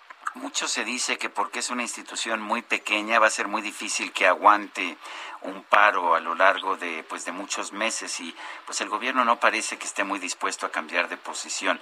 ¿Va a ocurrir eso? ¿Vamos a llegar al periodo de vacaciones navideñas y al nuevo año eh, con, con, entusiasmo en esta huelga o en esta huelga o simple y sencillamente pues se irá dispersando el movimiento?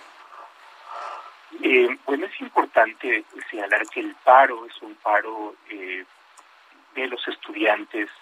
Ellos están allá eh, acampando, eh, pasando las noches. Y bueno, tampoco quisiera yo em, adelantar una opinión porque no me corresponde dar una opinión sobre cuáles em, cuáles son los pasos que ellos em, darán posteriormente, pero sí puedo decirlo el ánimo de la comunidad es eh, optimista, que lo sucedido el día de ayer nos abre estas eh, expectativas y en mi caso soy profesor y también puedo hablar por los profesores. Los profesores estamos apoyando a nuestros estudiantes y bueno, lo que ellos decidan eh, tengan la seguridad de que estaremos ahí para apoyarlos. Doctor, y usted hablaba de la pulga, ¿no? O sea, no hay que minimizar, no hay que minimizar nada en esta vida. Pues mire, recogiendo un artículo del profesor Silva Gerso que hablaba de que el CID es una pulga, pues efectivamente, somos una pulga, somos un ratoncito, eh, pero somos también una comunidad muy unida y que tiene muy claro que lo que nos está pasando en el CIDE no solamente atañe a esta pequeña, pequeñísima comunidad, una escuelita en Santa Fe, sino atañe a las condiciones de todas las instituciones académicas, sean estas universidades públicas, privadas, a los centros públicos de investigación, y de ahí lo relevante y que consideramos que cuando hay una situación de este tipo, eh, tenemos que exponerla, tenemos que resistir, tenemos que exponer, tenemos que convencer, y, en eso estamos, eh, Sergio y Lupita. Bueno, pues yo quiero agradecerle, profesor José Roldán Chopa, profesor del CIDE, el haber conversado con nosotros esta mañana. Muchas gracias a ustedes y cuando ustedes lo requieran estaremos presentes. Gracias, doctor. Buenos días. Son las 8 de la mañana con 47 minutos.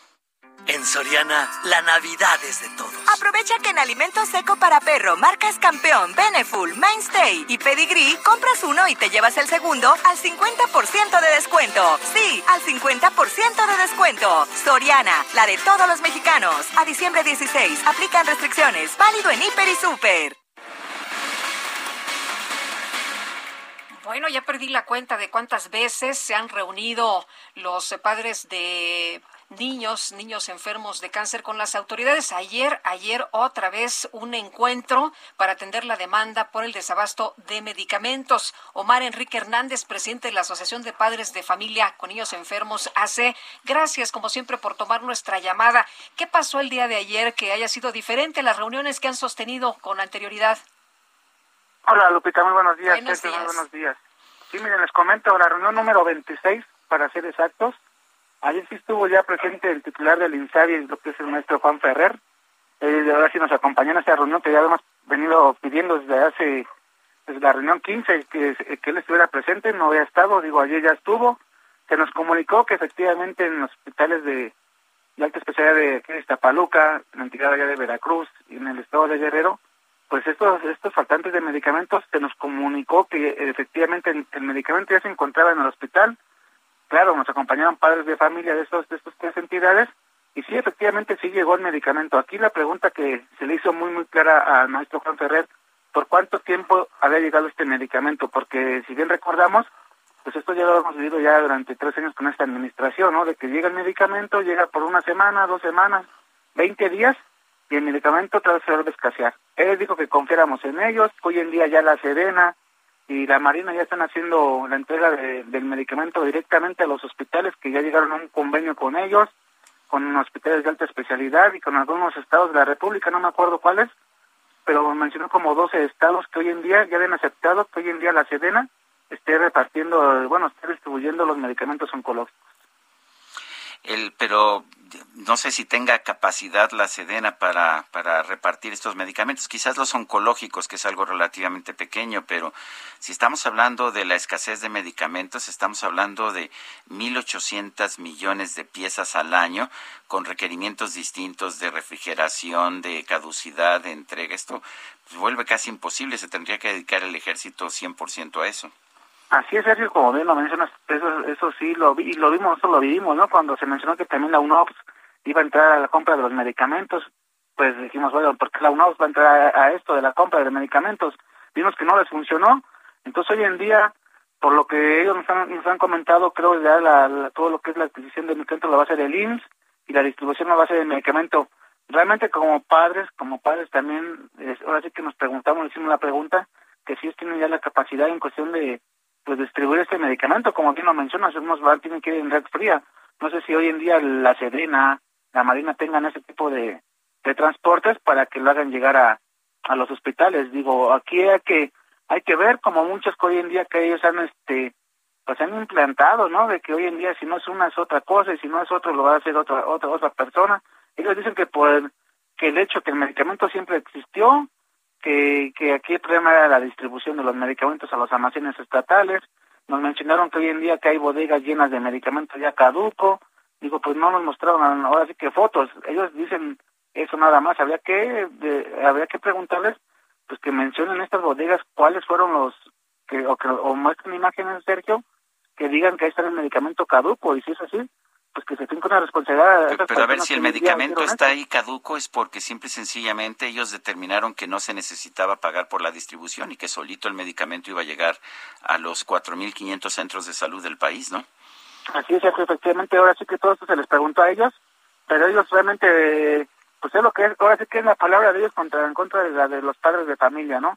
Ahora sí que, hermano, lo único que le pedimos ayer y fuimos muy claros, que ojalá esta sea la definitiva en cuestiones de esas tres entidades, porque yo, si bien, si bien estoy enterado de que hay otros hospitales o otros, otros estados de la República que tienen faltantes de medicamentos, digo, ahorita vamos con la evidencia clara, como ellos lo quieren, lo, quieren que lo mostremos, ¿no? Con recetas, con padres de familia que vayan y le digan, mira, esta mi receta, no me la surtieron. Entonces hoy en día, pues vamos a esperar, Sergio, porque hoy en día, pues como se les dijo ayer muy claro, se lo dijo una mamá de Veracruz, realmente ya no confiamos en ellos, no creemos en ellos, no tenemos en ellos. Hoy en día nomás lo único como padre nos queda es esperar en el tiempo, se esperar en el tiempo que hoy en día, pues esto, a ver si es cierto, como ellos se comprometieron ayer, que esto ya se iba a acabar, que ya no iba a haber este desabastos de medicamentos en nuestras tres entidades, y esperemos, Sergio, esperemos que esto, pues esto sea cierto, no sea cierto lo que nos están mencionando, porque eso nos lo han dicho una, dos, tres, cuatro, cinco, de 15, 20 veces, que nos lo han dicho desde el inicio de la administración, que confiemos que ya va a llegar el medicamento. El mismo presidente de la República lo manifestó hace dos meses, que ya definitivamente iba a llegar el medicamento y lo volvimos a vivir. Es por eso que volvimos a salir a las, a las calles y, y esto lo reiteramos, Sergio, que quede muy claro que en caso de que vuelva a suceder que otra vez no llegue el medicamento, pues como padres vamos a volver a salir a las, a, las eh, calles. Omar, ¿cuándo va a llegar? Eh, se supone, les prometieron en esta ocasión, que es la número 26, que ahora sí va en serio, que ahora sí van a cumplir con lo que han prometido en todos estos encuentros. Pues sí, fue muy claro nuestro Juan Ferrer que trae la instrucción del presidente de la República. Que esto ya no quiere que esté faltando el medicamento. Eh, eh, exactamente, todavía hace una semana estaban haciendo falta tres claves en estos tres estados, que era la que era la citarabina, era la ciclofosfamida y era la mercaptopurina. Ya llegaron a, los hospitales, pero aquí la pregunta es de que, pues dicen que ellos que ya, ya, ya está, pero si bien recordamos, Lupita, siempre pasa lo mismo, siempre hacemos algo, siempre salimos a bloquear y el medicamento llega, pero llega por un cierto tiempo nada más, 15, 20 días, ¿no? Entonces aquí la pregunta, habrá que esperar, o sea, que habrá que esperar y esperemos, esperemos por el bien de los pacientes de todas las edades, que esto vaya en serio, que esto vaya en serio y que ya no hoy en día, como se los comenté ayer, que no estén modificando los protocolos de los pacientes porque lo más riesgoso y ellos no lo ven, o sea, ellos no ven eso, de que hoy en día de cuando estos medicamentos hacen falta, pues se le se altera ahí el protocolo del paciente y eso es grave porque una recaída para nuestros hijos pues es mortal. Muy bien, pues Omar, muchas gracias por conversar una vez más con nosotros y si nos permite, pues estaremos muy, muy pendientes. Sí, Lupita, hay que estar muy pendientes a esto, hay que estar muy pendientes al tiempo, el tiempo nos lo dirá, realmente el tiempo nos lo va a decir, porque si bien como padres ya estamos, pues es que ya tenemos hasta un poquito de, pues, en cuestiones de lo que nos ha pasado de que nomás es 15, 20 días el medicamento se acaba, Lupita. Entonces hay que estar muy pendientes, muy, muy pendientes de que esto no es Pues es el compromiso del presidente y el, presidente ha dicho que él no quiere quedar mal, ¿no? Pues esperemos, Lupita, esperemos, como te dice el maestro Juan Ferrer, esperemos que otra vez en enero o febrero nos salgamos a las calles. Muy bien, Omar, gracias, buenos días. Gracias, buenos días. Bueno, son las 8 con 54 minutos. Yo creo que nos vamos directamente a una pausa y vamos a presentarle otra nota. Vamos a la pausa, regresamos en un momento más. Besa, bésame mil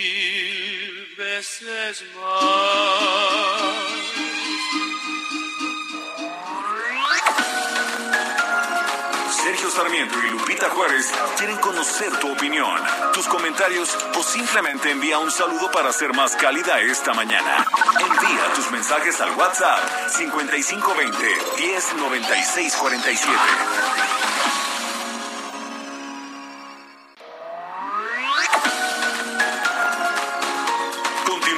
Sergio Sarmiento y Lupita Juárez por El Heraldo Radio.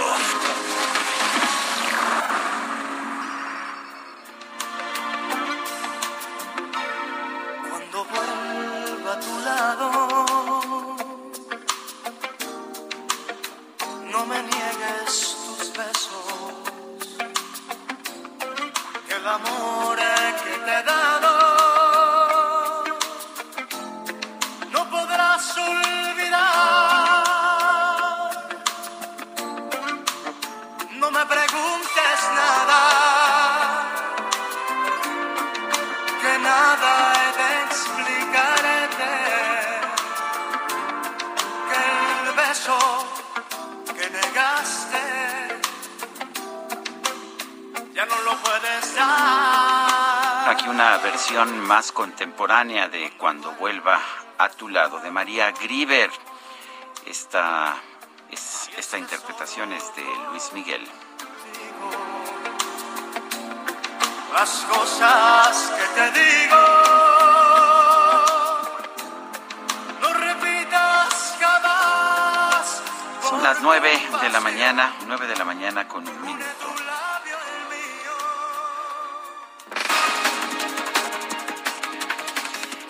mañana el presidente de la República, Andrés Manuel López Obrador, celebró que la Suprema Corte de Justicia haya determinado que el INE debe hacer las adecuaciones presupuestarias necesarias para organizar la eventual consulta de revocación de mandato.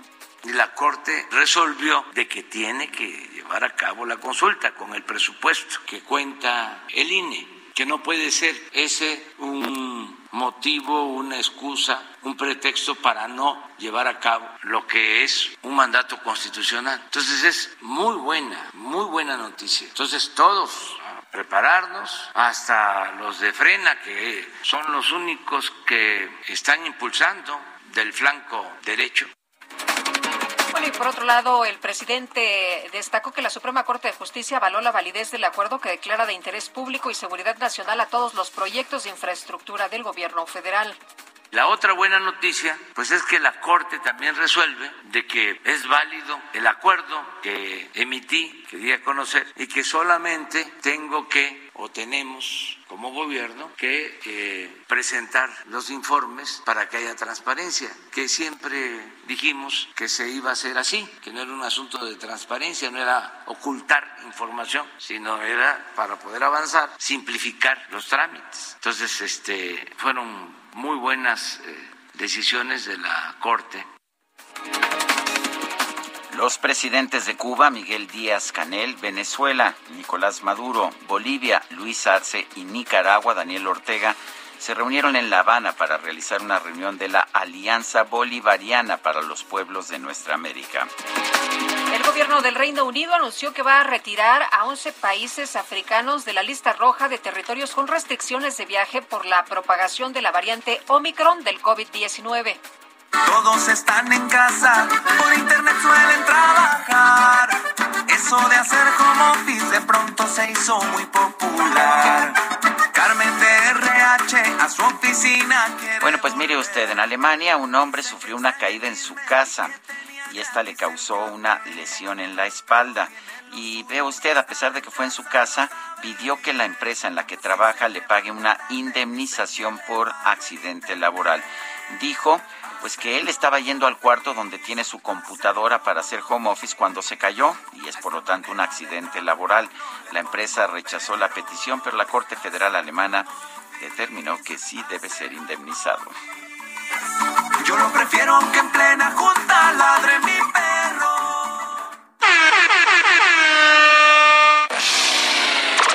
La micro deportiva.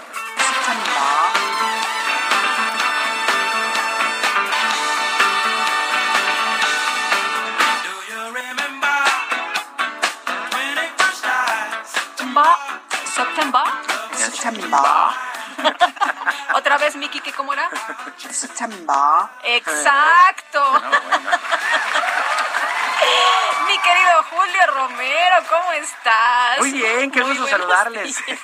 Bueno, la verdad es que como- es no es serio este cementerio, como, como diría Mecano. Nosotros ya estamos de fiesta, No, bueno. preposada, Eh, preposada, Exactamente. ya estamos en el puente Guadalupe Juárez, ya sabes. sí, exactamente. 12 de diciembre a 21 de marzo, o sea que si nos dicen que trabajar, nosotros ya estamos de puente.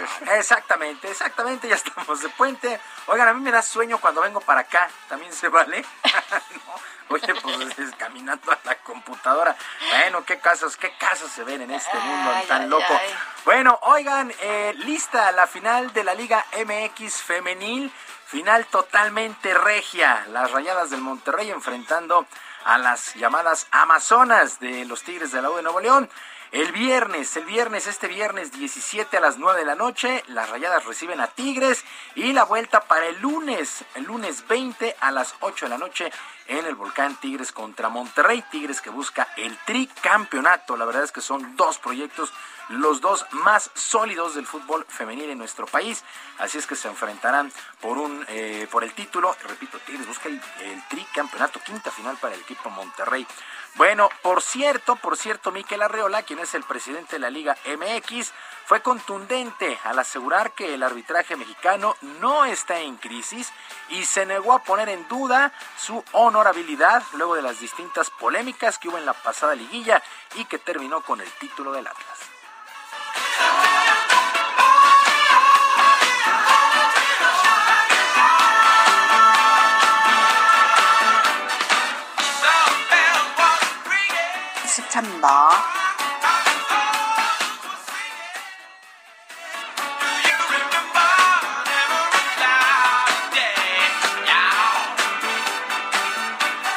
No me metería yo, como presidente de la Liga MX, a eh, controversias que no necesariamente están basadas en evidencia. Y eh, yo creo y tengo sí evidencia de que los árbitros han, se han superado, han incrementado su calidad, su nivel y obviamente va a ser un área donde nunca eh, vamos a generar consenso, pero sí queremos ir reduciendo el margen de error. Algo anda mal. Bueno, está muy bien las palabras de Miquel Arreola, pero sí la autocrítica es bien importante. La verdad es que el arbitraje en la liguilla estuvo fatal, pero lo que se llama fatal. Pero bueno, ojalá, ojalá que estos, estos errores se reduzcan de manera considerable para el próximo año. Y luego de este título del Atlas, pues comenzaron los distintos movimientos en los equipos previo a la próxima campaña, que por cierto estará arrancando el próximo 7 de enero. A través de un video, el San Luis presentó a su nuevo refuerzo, el mediocampista Rubén Zambuesa. El veterano argentino de 37 años de edad llega procedente de los Diablos Rojos del Toluca y aunque ya se había anunciado, el club potosino apenas lo oficializó.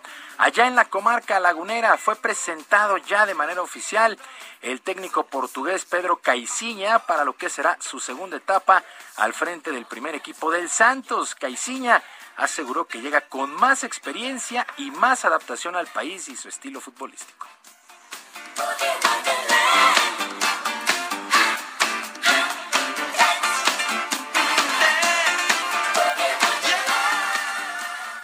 Hoy por hoy y yo ya no voy a necesitar de, leer el lamerito de la soledad para entender lo que es la cultura mexicana, ¿no? O sea, creo que ya la viví, cinco años son, son importantes, primero en Torreón, después en la Ciudad de México, y eso me da mucho más eh, conocimiento de facto sobre lo que, lo que es el negocio, cómo lo llevan acá y cómo estamos lidiando y cómo yo me tengo que adaptar. Ay, ajá, sí, ahorita.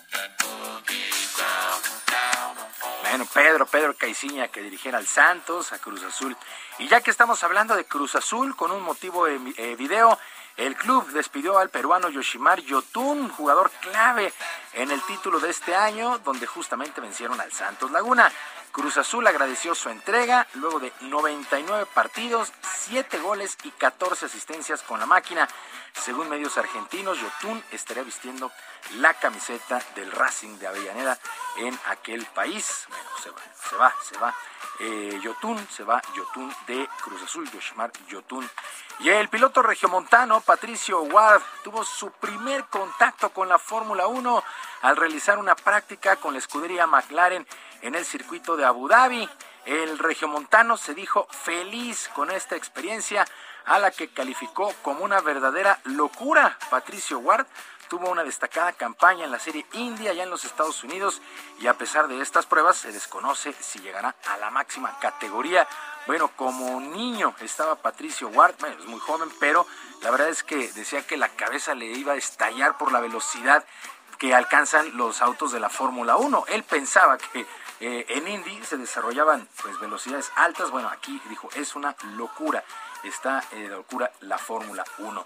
Bueno, y el estelar de los guerreros de Golden State, Stephen Curry, superó a Ray Allen como máximo anotador de triples en la historia del básquetbol de la NBA al llegar a la cifra de 2.974. Al llegar esta marca, los aficionados de los Knicks de Nueva York en el mismo Madison Square Garden se pusieron de pie para reconocer a Curry. Por su parte, Steve Kerr, que es el coach de esta quinteta de Golden State, pidió tiempo fuera para que Curry recibiera todas las ovaciones. Es un jugadorazo, Stephen Curry, y los guerreros de Golden State están recuperando terreno perdido. Son de los mejores equipos en lo que va de la campaña. Y la Liga Mexicana de Béisbol dio a conocer su calendario para lo que será la temporada del, 2022, que estará arrancando el 21 de abril con el duelo entre los campeones toros de Tijuana ante los Diablos Rojos. Al día siguiente, el resto de las novenas. Cada equipo disputará un total de 90 duelos, a diferencia de los 66 que jugaron este año. Sí habrá juego de estrellas que marcará la mitad de la temporada en Monclova el 19 de junio. La campaña termina el 7 de agosto y la Serie del Rey por el título se jugará del 9 al 17 de septiembre. Así es que esperar al 21 de abril para que se cante el playball en la Liga Mexicana de Béisbol. Sergio Lupita, amigos del auditorio, la información deportiva este miércoles. Les recuerdo nuestras vías de comunicación en Twitter. Estoy en arroba jromerohb, en arroba jromerohb, además de nuestro canal de YouTube, Barrio Deportivo, Barrio Deportivo en YouTube, todos los días a las 7 de la noche con diversión y mucha, mucha información. Que tengan todos un extraordinario día. Gracias, mi querido Julio. Muy buenos días. Buenos días.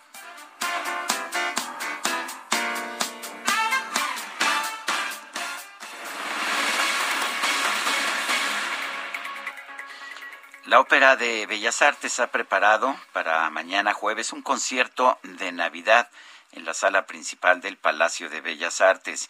Iván López Reynoso es director artístico de la Orquesta del Teatro de Bellas Artes. Iván López Reynoso, gracias por tomar nuestra llamada. Y bueno, pues poco a poco estamos regresando a los conciertos, pero cuéntanos de este concierto de Navidad.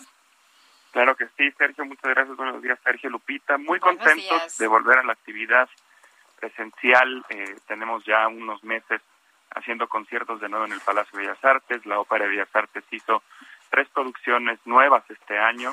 Montezuma de Graun, Ascanio en Alba de Mozart y Fidelio de Beethoven. Y toca cerrar eh, con un concierto navideño que se conformará por dos obras.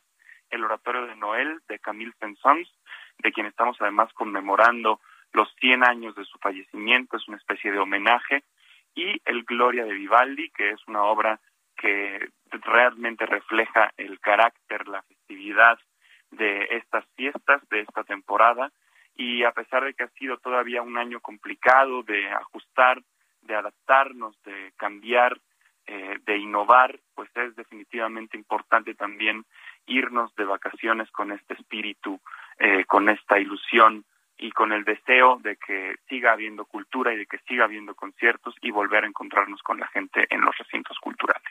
Iván, ¿de cuánto es el aforo? ¿Cuánto se está permitiendo de, entrada o ya están al, al 100? Estamos en semáforo verde en la Ciudad de México.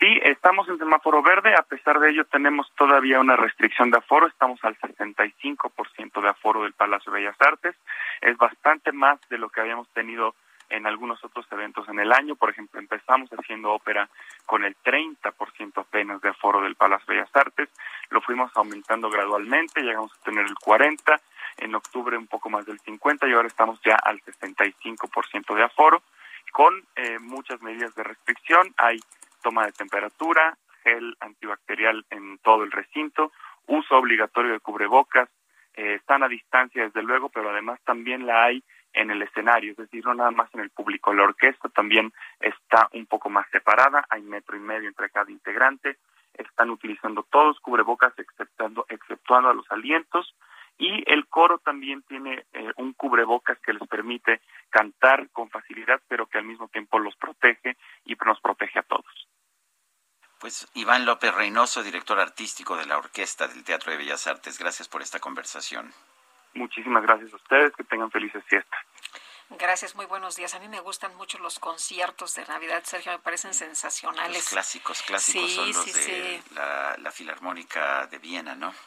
Eh, sí. Sí, y, vale la pena. Por ahí los puede usted encontrar en YouTube. Son es música, sobre todo romántica, eh, pero realmente son hermosos y es toda una tradición. Sí, y en vivo mañana en, en eh, Bellas Artes, no hombre, ya me imagino. Vámonos ahora con otros temas. Agustín Basabe, analista político, qué gusto saludarte esta mañana, muy buenos días. Buen día, Lupita, buen día, Sergio. Eh, pues quisiera comentar algo que me parece interesante del presidente López Obrador. Uy. Se nos cortó la llamada, vamos a tratar de de recuperar esta llamada con Agustín Basabe. Y bueno, pues esto eh, vamos a ver si rápidamente lo podemos, ah, lo podemos ah, tener. Eh, no, eh, mientras tanto vamos con otros temas. ¿sí? fíjate que Javier Martín Reyes, que hemos escuchado eh, pues en diferentes momentos aquí en este espacio, es abogado, politólogo también de, del CIDE, eh, dice que queda claro, ya ves que hoy es el día de las mentiras, ¿no? El quién es quién en las mentiras. Entonces, pues hoy habló eh, Annalise Vilchis y dice, él queda claro que no sabe leer, pero tampoco decir la verdad. Es cuento de hoy, es que Elena Bulla, Marilena Álvarez Bulla, no ha dejado plantada la comunidad del CIDE. Increíble que quiera negar algo tan evidente. Bueno, ya está Agustín Basabe en la línea telefónica. Adelante, Agustín, ¿qué nos tienes esta mañana? Sí, decía Sergio que el eh, peculiar diccionario del presidente eh, lo lleva a definir palabras, términos de otra manera.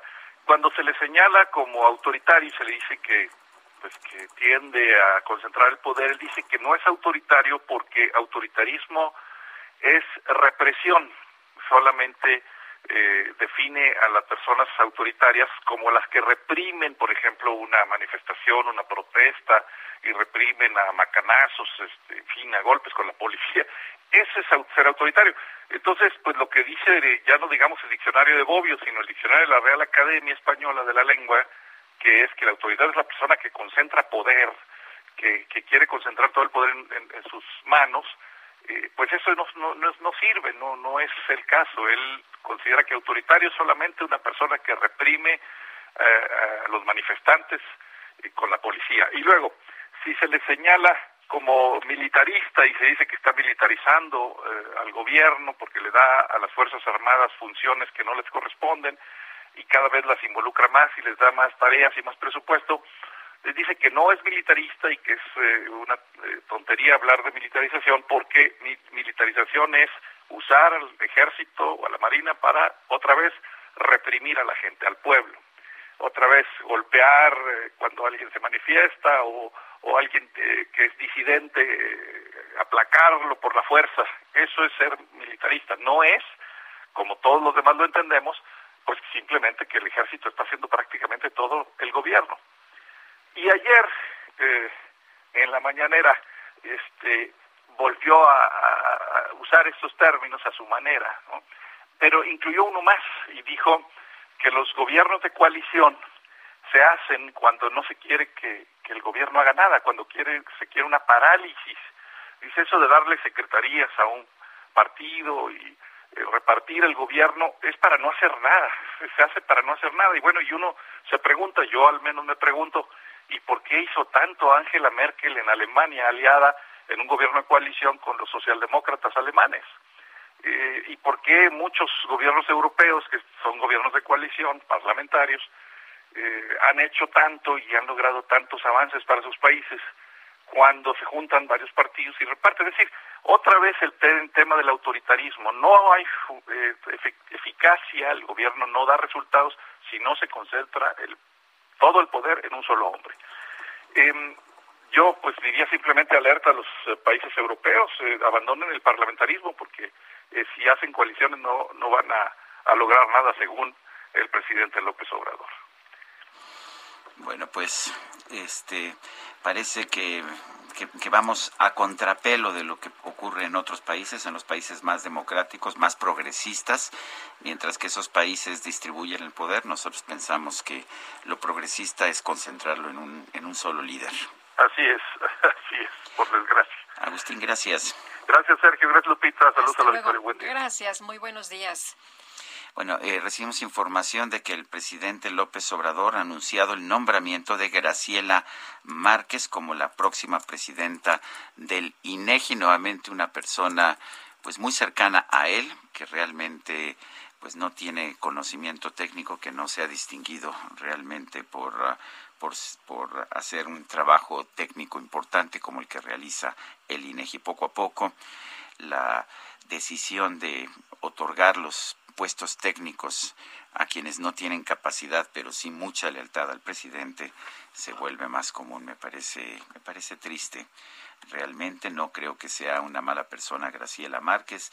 Eh, simple y sencillamente no tiene no tiene la trayectoria técnica que debería tener un presidente del INEGI. Y son las nueve de la mañana con 21 minutos. Bueno, pues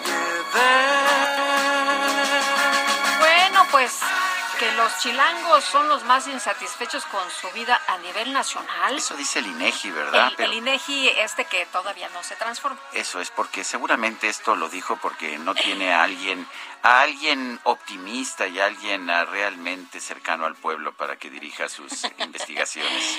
Oye, pues la población que vive en la Ciudad de México, ay, yo los veo todos tan contentos. Sí, Aquí, mira, yo levanté una encuesta rápidamente y todo el mundo anda a todo dar dice Angelina que no sabe en qué momento su agua se transforma en tequila, dice. ay, ay, ay.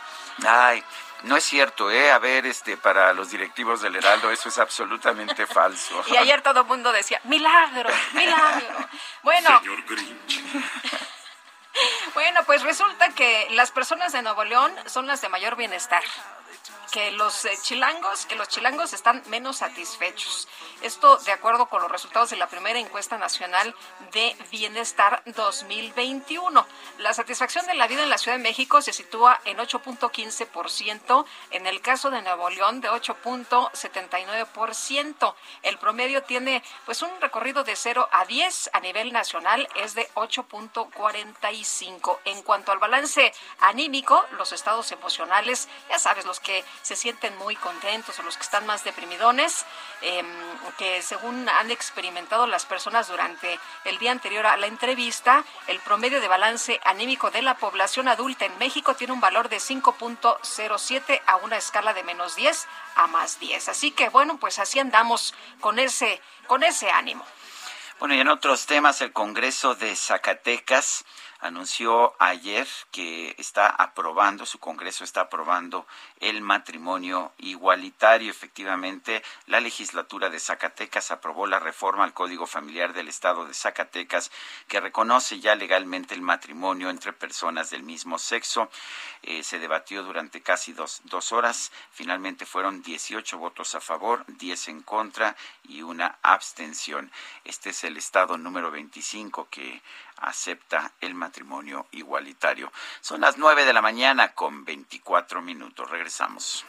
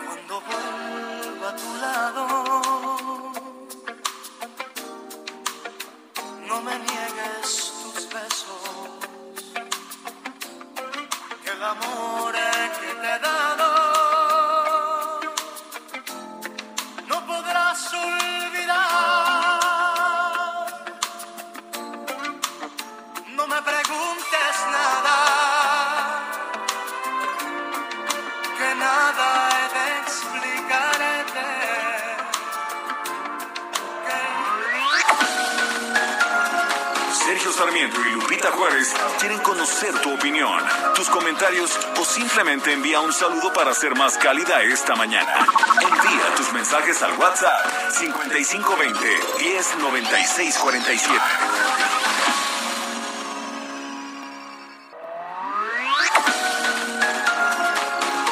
Continuamos con Sergio Sarmiento y Lupita Juárez por El Heraldo Radio.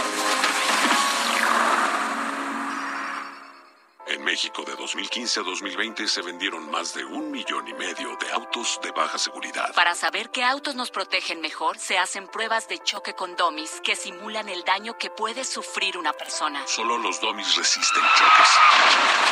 Tu familia no. Con autos más seguros y mejor información para los consumidores, se evitarían más de 5.000 muertes cada año. Exijamos autos más seguros para México. Infórmate en www.quetanseguroestuauto.org. Alma mía, sola, siempre sola, sin que nadie comprenda tu sufrimiento, tu horrible padecer.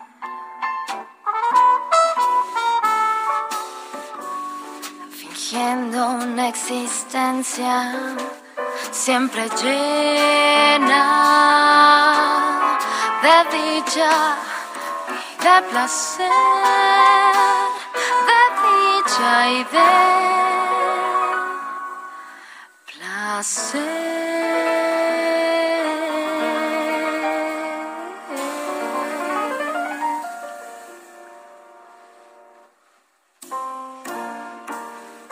escuchando música de María Grieber. Esto se llama Alma Mía, interpreta Andrea Basev. Cuántas cosas secretas le contaría Ay, qué buena combinación. a mí me gusta mucho Andrea Basset, que hemos platicado con ella, le hemos entrevistado en algunas ocasiones y bueno, pues hizo esta combinación de jazz con boleros y le quedaron padrísimos, la verdad.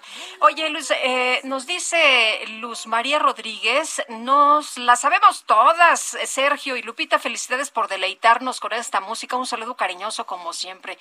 Pues sí, la gente cantando en sus casas, en sus oficinas, en sus autos, de donde nos escuchan disfrutando esta música. Qué bueno. Nos dice Erika Cancino de la Ciudad de México. Buen día. Qué coraje da cuando eh, cuando ves que en tu sueldo te descuentan un montón de impuestos, pero es más frustrante cuando ves que tu aguinaldo que tanto esperabas también le quitan impuestos. ¿Qué tal la gozan todos los diputados con su mega aguinaldo? Gracias a todos, Erika Cancino, Ciudad de México. Y qué alegría da saber que nosotros los contribuyentes pagamos los impuestos del aguinaldo de los diputados. Bueno. Imagínate nada más. Y de acuerdo con datos del IFT, el furor por las plataformas de streaming y el confinamiento por la pandemia de COVID-19 provocó un aumento del 77% en el gasto mensual destinado a estos contenidos. Adrián Arias, cuéntanos, buen día. Muy buenos días a ustedes, Sergio Lupita, y a todo el auditorio. Pues sí, eh, los mexicanos estamos eh, destinando más recursos al tema de las plataformas digitales para ver contenidos justamente porque eh, estuvimos mucho tiempo confinados y eso se vio reflejado en la necesidad de tener más opciones de entretenimiento. Por ejemplo, el gasto total anual pasó de 2.712 a 4.800 pesos.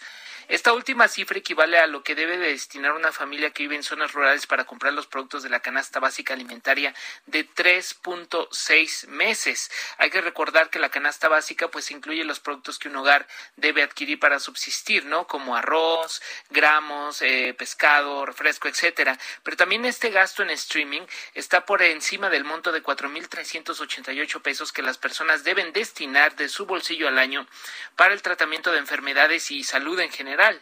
También supera el gasto que los hogares emplean para la compra de ropa y zapatos por 3.572 pesos. Es decir, pues estamos eh, gastando más en estos contenidos de entretenimiento que en otras cosas que en algún momento se podrían considerar incluso pues de primera necesidad, ¿no?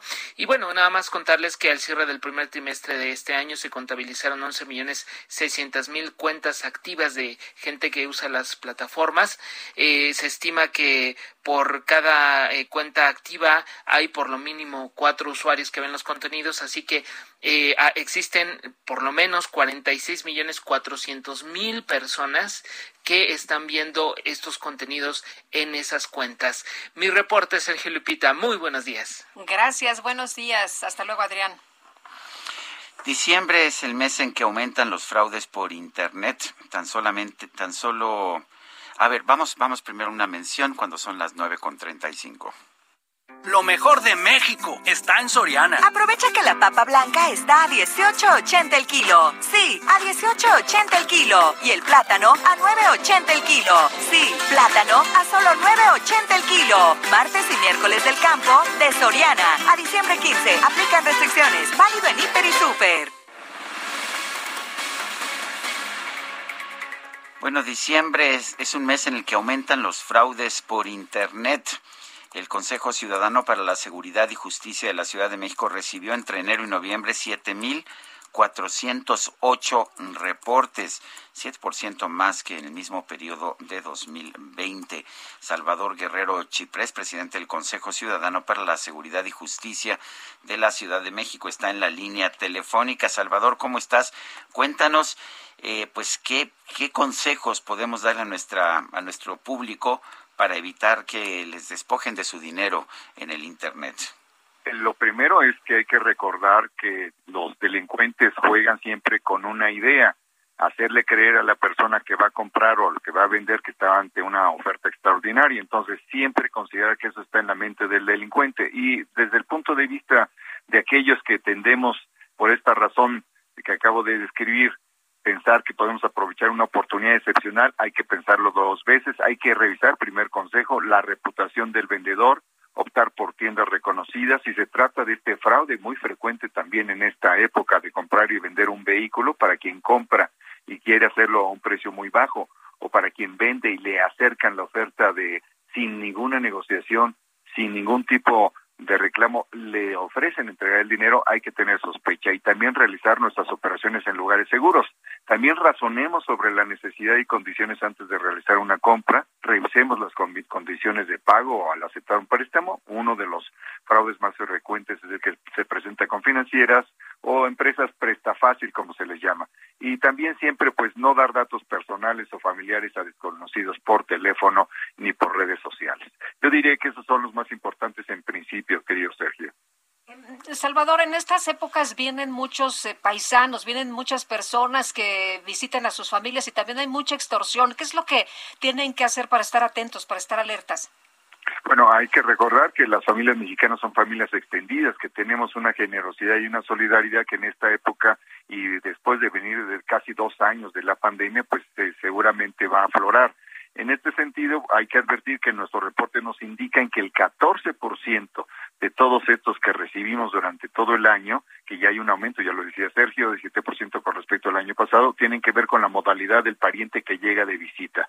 Así que hay que checar, ¿no? De pronto también se nos investiga, estos delincuentes pueden averiguar quiénes son los familiares que tenemos, dónde los tenemos, cómo se llaman en algunas edades, porque hay tanta información que circula en redes sociales que se aprovechan de ella. Así que tener doble precaución con los parientes que vienen de visita, que además tienen una emergencia para trasladarse o para cualquier otra necesidad económica. Esas son nuestras advertencias centrales y ahí está el teléfono del Consejo 55 55 33 55 33. Eh, Salvador, nos acaba de llegar esta llamada justamente ahorita. Dice una persona, Ana, me acaban de llamar de supuestamente Insabi para eh, agendarme la dosis de refuerzo. Tenían todos mis datos, el email, la dirección, teléfono, etcétera. Después me piden que les dé un código que me mandaron por SMS para confirmar la cita. Claro, es para hackear el WhatsApp y cuando les digo que no se los voy a dar, ahí me cortan. Eh, ¿Qué pasa cuando pensamos que efectivamente nos piden, eh, tienen nuestros datos y nos quieren pedir información y pensamos que sí es del INSABI o de alguna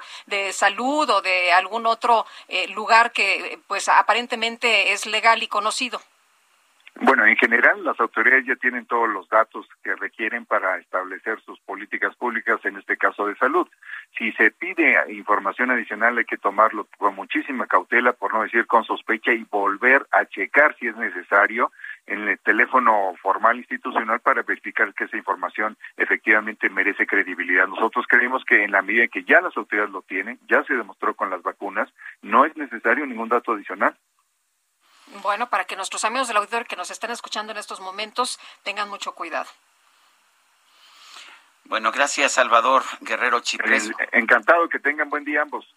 gracias, buenos días. Bueno, pues son momentos complicados realmente. Vámonos eh, a Gastrolab cuando son las nueve con cuarenta. En Soriana, la Navidad es muy de nosotros. Lleva la pantalla Samsung 4K de 58 pulgadas a 11,990 pesos. O la BIOS de 32 pulgadas a solo 3,790 pesos. Soriana, la de todos los mexicanos. A diciembre 16, aplican restricciones. Válido en Hiper y Super. GastroLab Historia, recetas, materia prima y un sinfín de cosas que a todos nos interesan. Israel Arechiga, ¿cómo estás? Muy buenos días. Hola, muy buenos días, querida Lupita, querido Sergio, a todo el auditorio. Qué gusto saludarlos. Pues el día de hoy les traigo un producto súper rico, muy dulce y muy particular de Canadá. Y es la miel de maple que no puede faltar en los desayunos. Pero ¿de dónde proviene? Vamos a empezar de que se extrae de un árbol llamado arce que se va a encontrar en lo que se conoce como el cinturón del maple, que abarca desde la zona norte de Estados Unidos, particularmente Nueva Inglaterra y Nueva York, hasta todo el país de Canadá. Particularmente la zona de Quebec es la mayor productora mundial de miel de maple en el mundo y una de las particularidades es de que número uno, se produce únicamente durante la primavera, número dos, el sistema de goteo en el que se va extrayendo toda la miel de maple de los arces es totalmente tradicional y artesanal, ya que se van conectando tuberías para ir extrayendo gota a gota. E incluso otro de los datos curiosos que también vamos a tener es de que durante la Primera y Segunda Guerra Debido a la escasez del azúcar, se empezó a producir una mayor cantidad de miel de maple y de ahí llegó para quedarse. Al día de hoy es prácticamente imposible pensar en unos hotcakes en Norteamérica sin esta famosísima miel. Y otro dato muy curioso es que durante el invierno, justo en esta época, toda la salvia del árbol que produce en exceso se baja la raíz y eso es lo que hace que el árbol pueda resistir las nevadas y el tronco no se rompa. Posteriormente, cuando la temperatura ambiental comienza a subir y los rayos de sol empiezan a evaporar toda la humedad, la salvia empieza a subir de nuevo al tronco y es el momento en el que se extrae en la primavera. También vamos a encontrar que existen diferentes tipos de miel de maple. Por ejemplo, en Estados Unidos los grados son el A, que es un sabor más suave y dulce y se obtiene al principio de la temporada, y el grado B es principalmente para cocinar o hornear y se obtiene ya al final de la temporada y es de un sabor más intenso. Y en Canadá va a tener números. El número uno es el color extra claro o muy claro, el número dos va a ser el color ámbar y el número tres va a ser el color oscuro. Finalmente, mientras más claro es el color, más sutil va a ser el sabor y son las más cotizadas ya que son más puras. Mientras más va avanzando el color, son más intensas pero puede tener un saborizante añadido o puede tener incluso una, un añadido de azúcar que también es legal. Por último, cuando encontremos las mieles infusionadas, estas van a ser el resultado de frutas, semillas, aromáticos e incluso algunas especias que se van agregando a estas mieles para poder incorporar estos aromas y sabores a la miel. Lo más habitual es que después de un tiempo se filtre esta miel para evitar que tenga sabores demasiado intensos y finalmente se va a vender como miel infusionada. Y bueno, pues espero que el día de hoy disfrutemos un buen desayuno, unos buenos hot cakes, algún coctelito de frutas con unas gotitas de miel de maple, que es una de las grandes maravillas que nos da la naturaleza. Les mando un fuerte abrazo y nos escuchamos el día de mañana. Muchas gracias, Israel. Buenos días. Bueno, son las nueve de la mañana, nueve de la mañana con cuarenta y tres minutos en otras informaciones. Eh, en las primeras ah, horas de, de, hoy, de este 15 de diciembre, por una orden de la autoridad judicial, eh, un actuario del Poder Judicial del Estado de Hidalgo dio posesión del Consejo de Administración de Cooperativa La Cruz Azul SCL eh, la planta cementera que se ubica en Tula Hidalgo, pues a los nuevos a, los nuevos representantes. Después de haber congelado el pasado viernes 211 cuentas de trabajadores y socios que tienen tomada dicha planta y quienes podrían estar vinculados a la actividad ilícita de robo y venta de cemento en un operativo encabezado por 400 policías estatales y 150 miembros de la Policía Bancaria, se dio posesión legal a los consejos de administración y vigilancia. El despliegue se llevó a cabo gracias a la coordinación del gobierno del Estado, del Estado de Hidalgo, a través de la Secretaría de Seguridad Pública, con el objetivo de garantizar el orden una vez en poder de las autoridades de la cooperativa que tomaron legalmente la planta, se hizo presente un grupo de 300 ah, individuos, miembros del grupo de Federico Sarabia, que tiene orden de aprehensión, y 20 cooperativistas afines al grupo de Billy Álvarez. Estos, ah, pues estos golpeadores tomaron con lujo de violencia, llegaron armados con palos y tubos y están reteniendo las instalaciones de la planta, cometiendo el delito de despojo, dicen ah, los miembros del Consejo de Administración. La Policía Estatal se replegó para evitar cualquier tipo de violencia y, y evitar una agresión mayor pero pues el hecho es que se han tomado, se ha tomado la planta por un grupo un grupo armado con palos y esto se hizo con violencia. Son las uh, nueve, nueve de la mañana con cuarenta y cinco minutos. El Ballet Folclórico de México de Amalia Hernández regresa a uno de los escenarios más hermosos de la Ciudad de México, el Castillo de Chapultepec, y regresa con un espectáculo navideño. Salvador López, director de Ballet Folclórico de Amalia Hernández, gracias por platicar con nosotros esta mañana, por invitarnos a verlos allá al Castillo de Chapultepec. Pero cuéntale a nuestros amigos del auditorio qué es lo que van a escenificar. Ah, claro, eh, muchas gracias. Bueno, pues regresamos después de una larga espera es un lugar en donde llevamos 15 años presentándonos, eh, eh, interrumpido el año pasado por las razones que todos conocemos, pero yo iniciaría diciendo que es un lugar, eh, un espacio al aire libre, abierto, con amplias distancias que permite generar, repito, distancias entre artistas, público.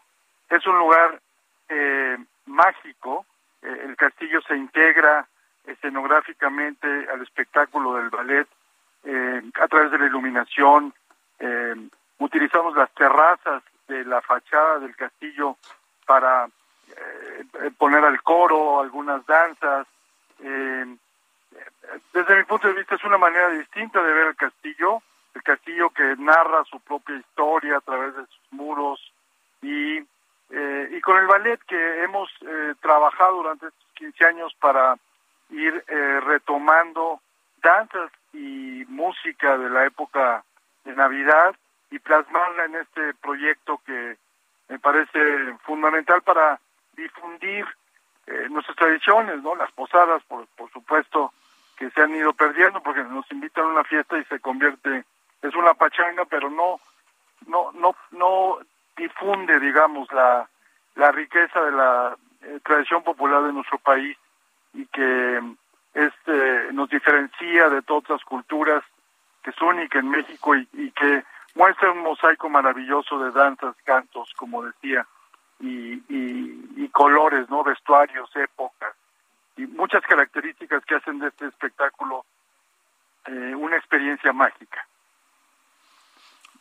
Bueno, pues Salvador López, director del Ballet Folclórico de Amalia Hernández, gracias por hacernos esta invitación esta mañana. Muchas gracias, Sergio. Que tengan muy buen día. Al contrario, Salvador.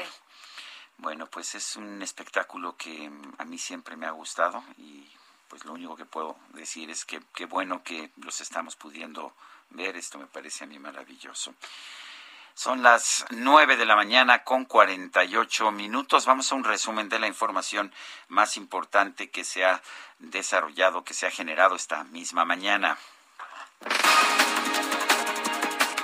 Desde Palacio Nacional, el presidente López Obrador consideró que sería muy bueno que el PRI rectifique y decida apoyar su iniciativa de reforma constitucional en materia de electricidad. Si ellos votan en contra de esta reforma, pues están traicionando los orígenes de ese partido. Pues es traicionar a Lázaro Cárdenas, Adolfo López Mateos, es continuar manteniendo como jefe político y moral a Carlos Salinas de Gortari. Y a mí sí este, me daría gusto que ellos este, rectificaran. Es de sabios cambiar de opinión. Hasta las piedras cambian de modo de parecer. Entonces, vamos a esperarnos, no lo descartemos. watch this. Dijo esto el presidente, es de sabios cambiar de opinión. Hasta las piedras cambian de parecer. Así, ah, bueno. Bueno. Oye, por otro lado, anunció el presidente que va a proponer al ex titular de la Secretaría de Economía, Graciela Márquez Colín, como presidente del Instituto Nacional de Estadística y Geografía, el INEGI. En este espacio, el comisionado del INAI, Adrián Alcalá, aseguró que la Suprema Corte de Justicia aún podría declarar inconstitucional el acuerdo presidencial que blinda los proyectos de infraestructura del gobierno federal. Si la Corte está en una primera medida antes de resolver el fondo, pues que efectivamente este acuerdo puede ir en contra de las disposiciones constitucionales y estará resultas de lo que eh, la sala determine en su momento si es constitucional o no. La verdad es que nosotros estamos, pues, eh, en el marco del respeto institucional con el señor presidente de la República, el titular del Ejecutivo, estamos haciendo lo que en democracia nos corresponde. Y el doctor José Roldán Chopa, académico del CIDE, consideró que el Senado podría actuar como mediador ante el gobierno federal para resolver los conflictos internos que enfrenta el organismo. ¿Y por qué también es prometedor? Porque cabe la posibilidad que con la intervención del Senado y con la mediación que esté y la gestión que va a hacer ante la Secretaría de Gobernación tengamos a un mediador más objetivo e imparcial. se dio a conocer que la Jefatura de Seguridad Operacional de Servicios a la Navegación en el Espacio Aéreo Mexicano ha registrado 24 incidentes de consideración relacionados con el rediseño del espacio aéreo del Valle de México. El portavoz del Kremlin, Dmitry Peskov, reconoció que Rusia aún no envía a la Organización Mundial de la Salud toda la información necesaria para la aprobación de la vacuna contra COVID-19 Sputnik V. Electricidad. Cuando tú me miras. ¿Qué pasó?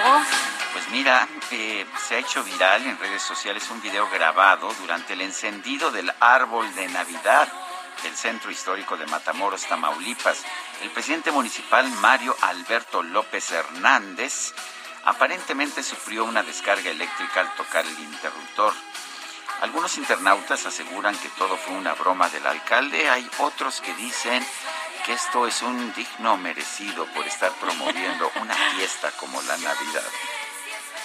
Queremos que para eso todas las familias que nos, que nos, que nos acompañan esta noche nos ayuden a realizar. Así que, estando listos.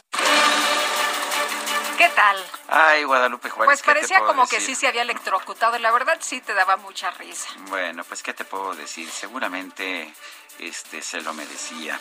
Bueno, vamos con vamos Más a las información, calles. sí, vámonos a las calles con Rogelio López. Hola Rogelio, ¿cómo te va? Buenos días.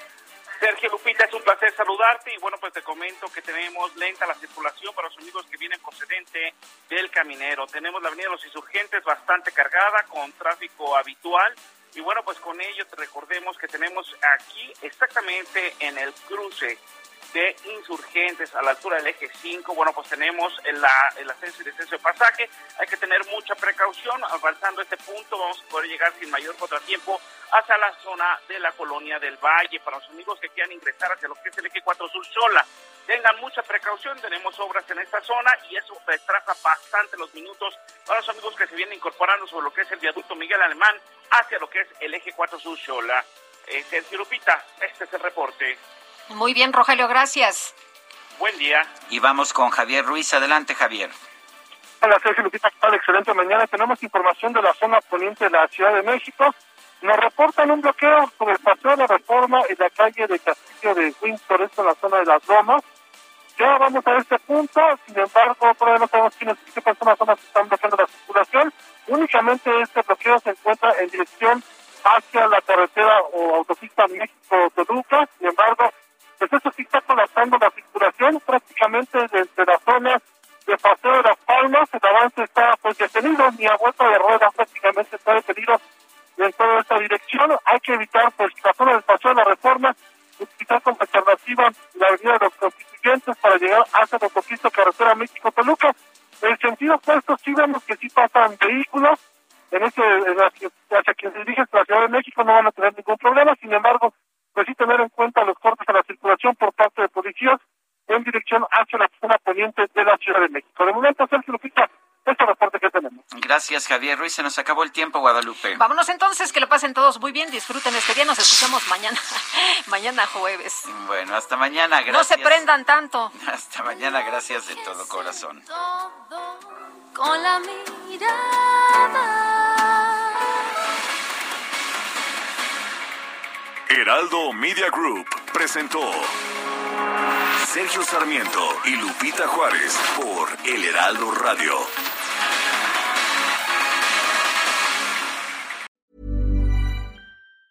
Hey, it's Danny Pellegrino from Everything Iconic.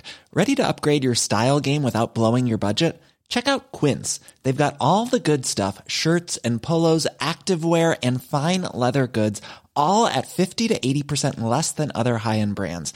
And the best part? They're all about safe, ethical, and responsible manufacturing.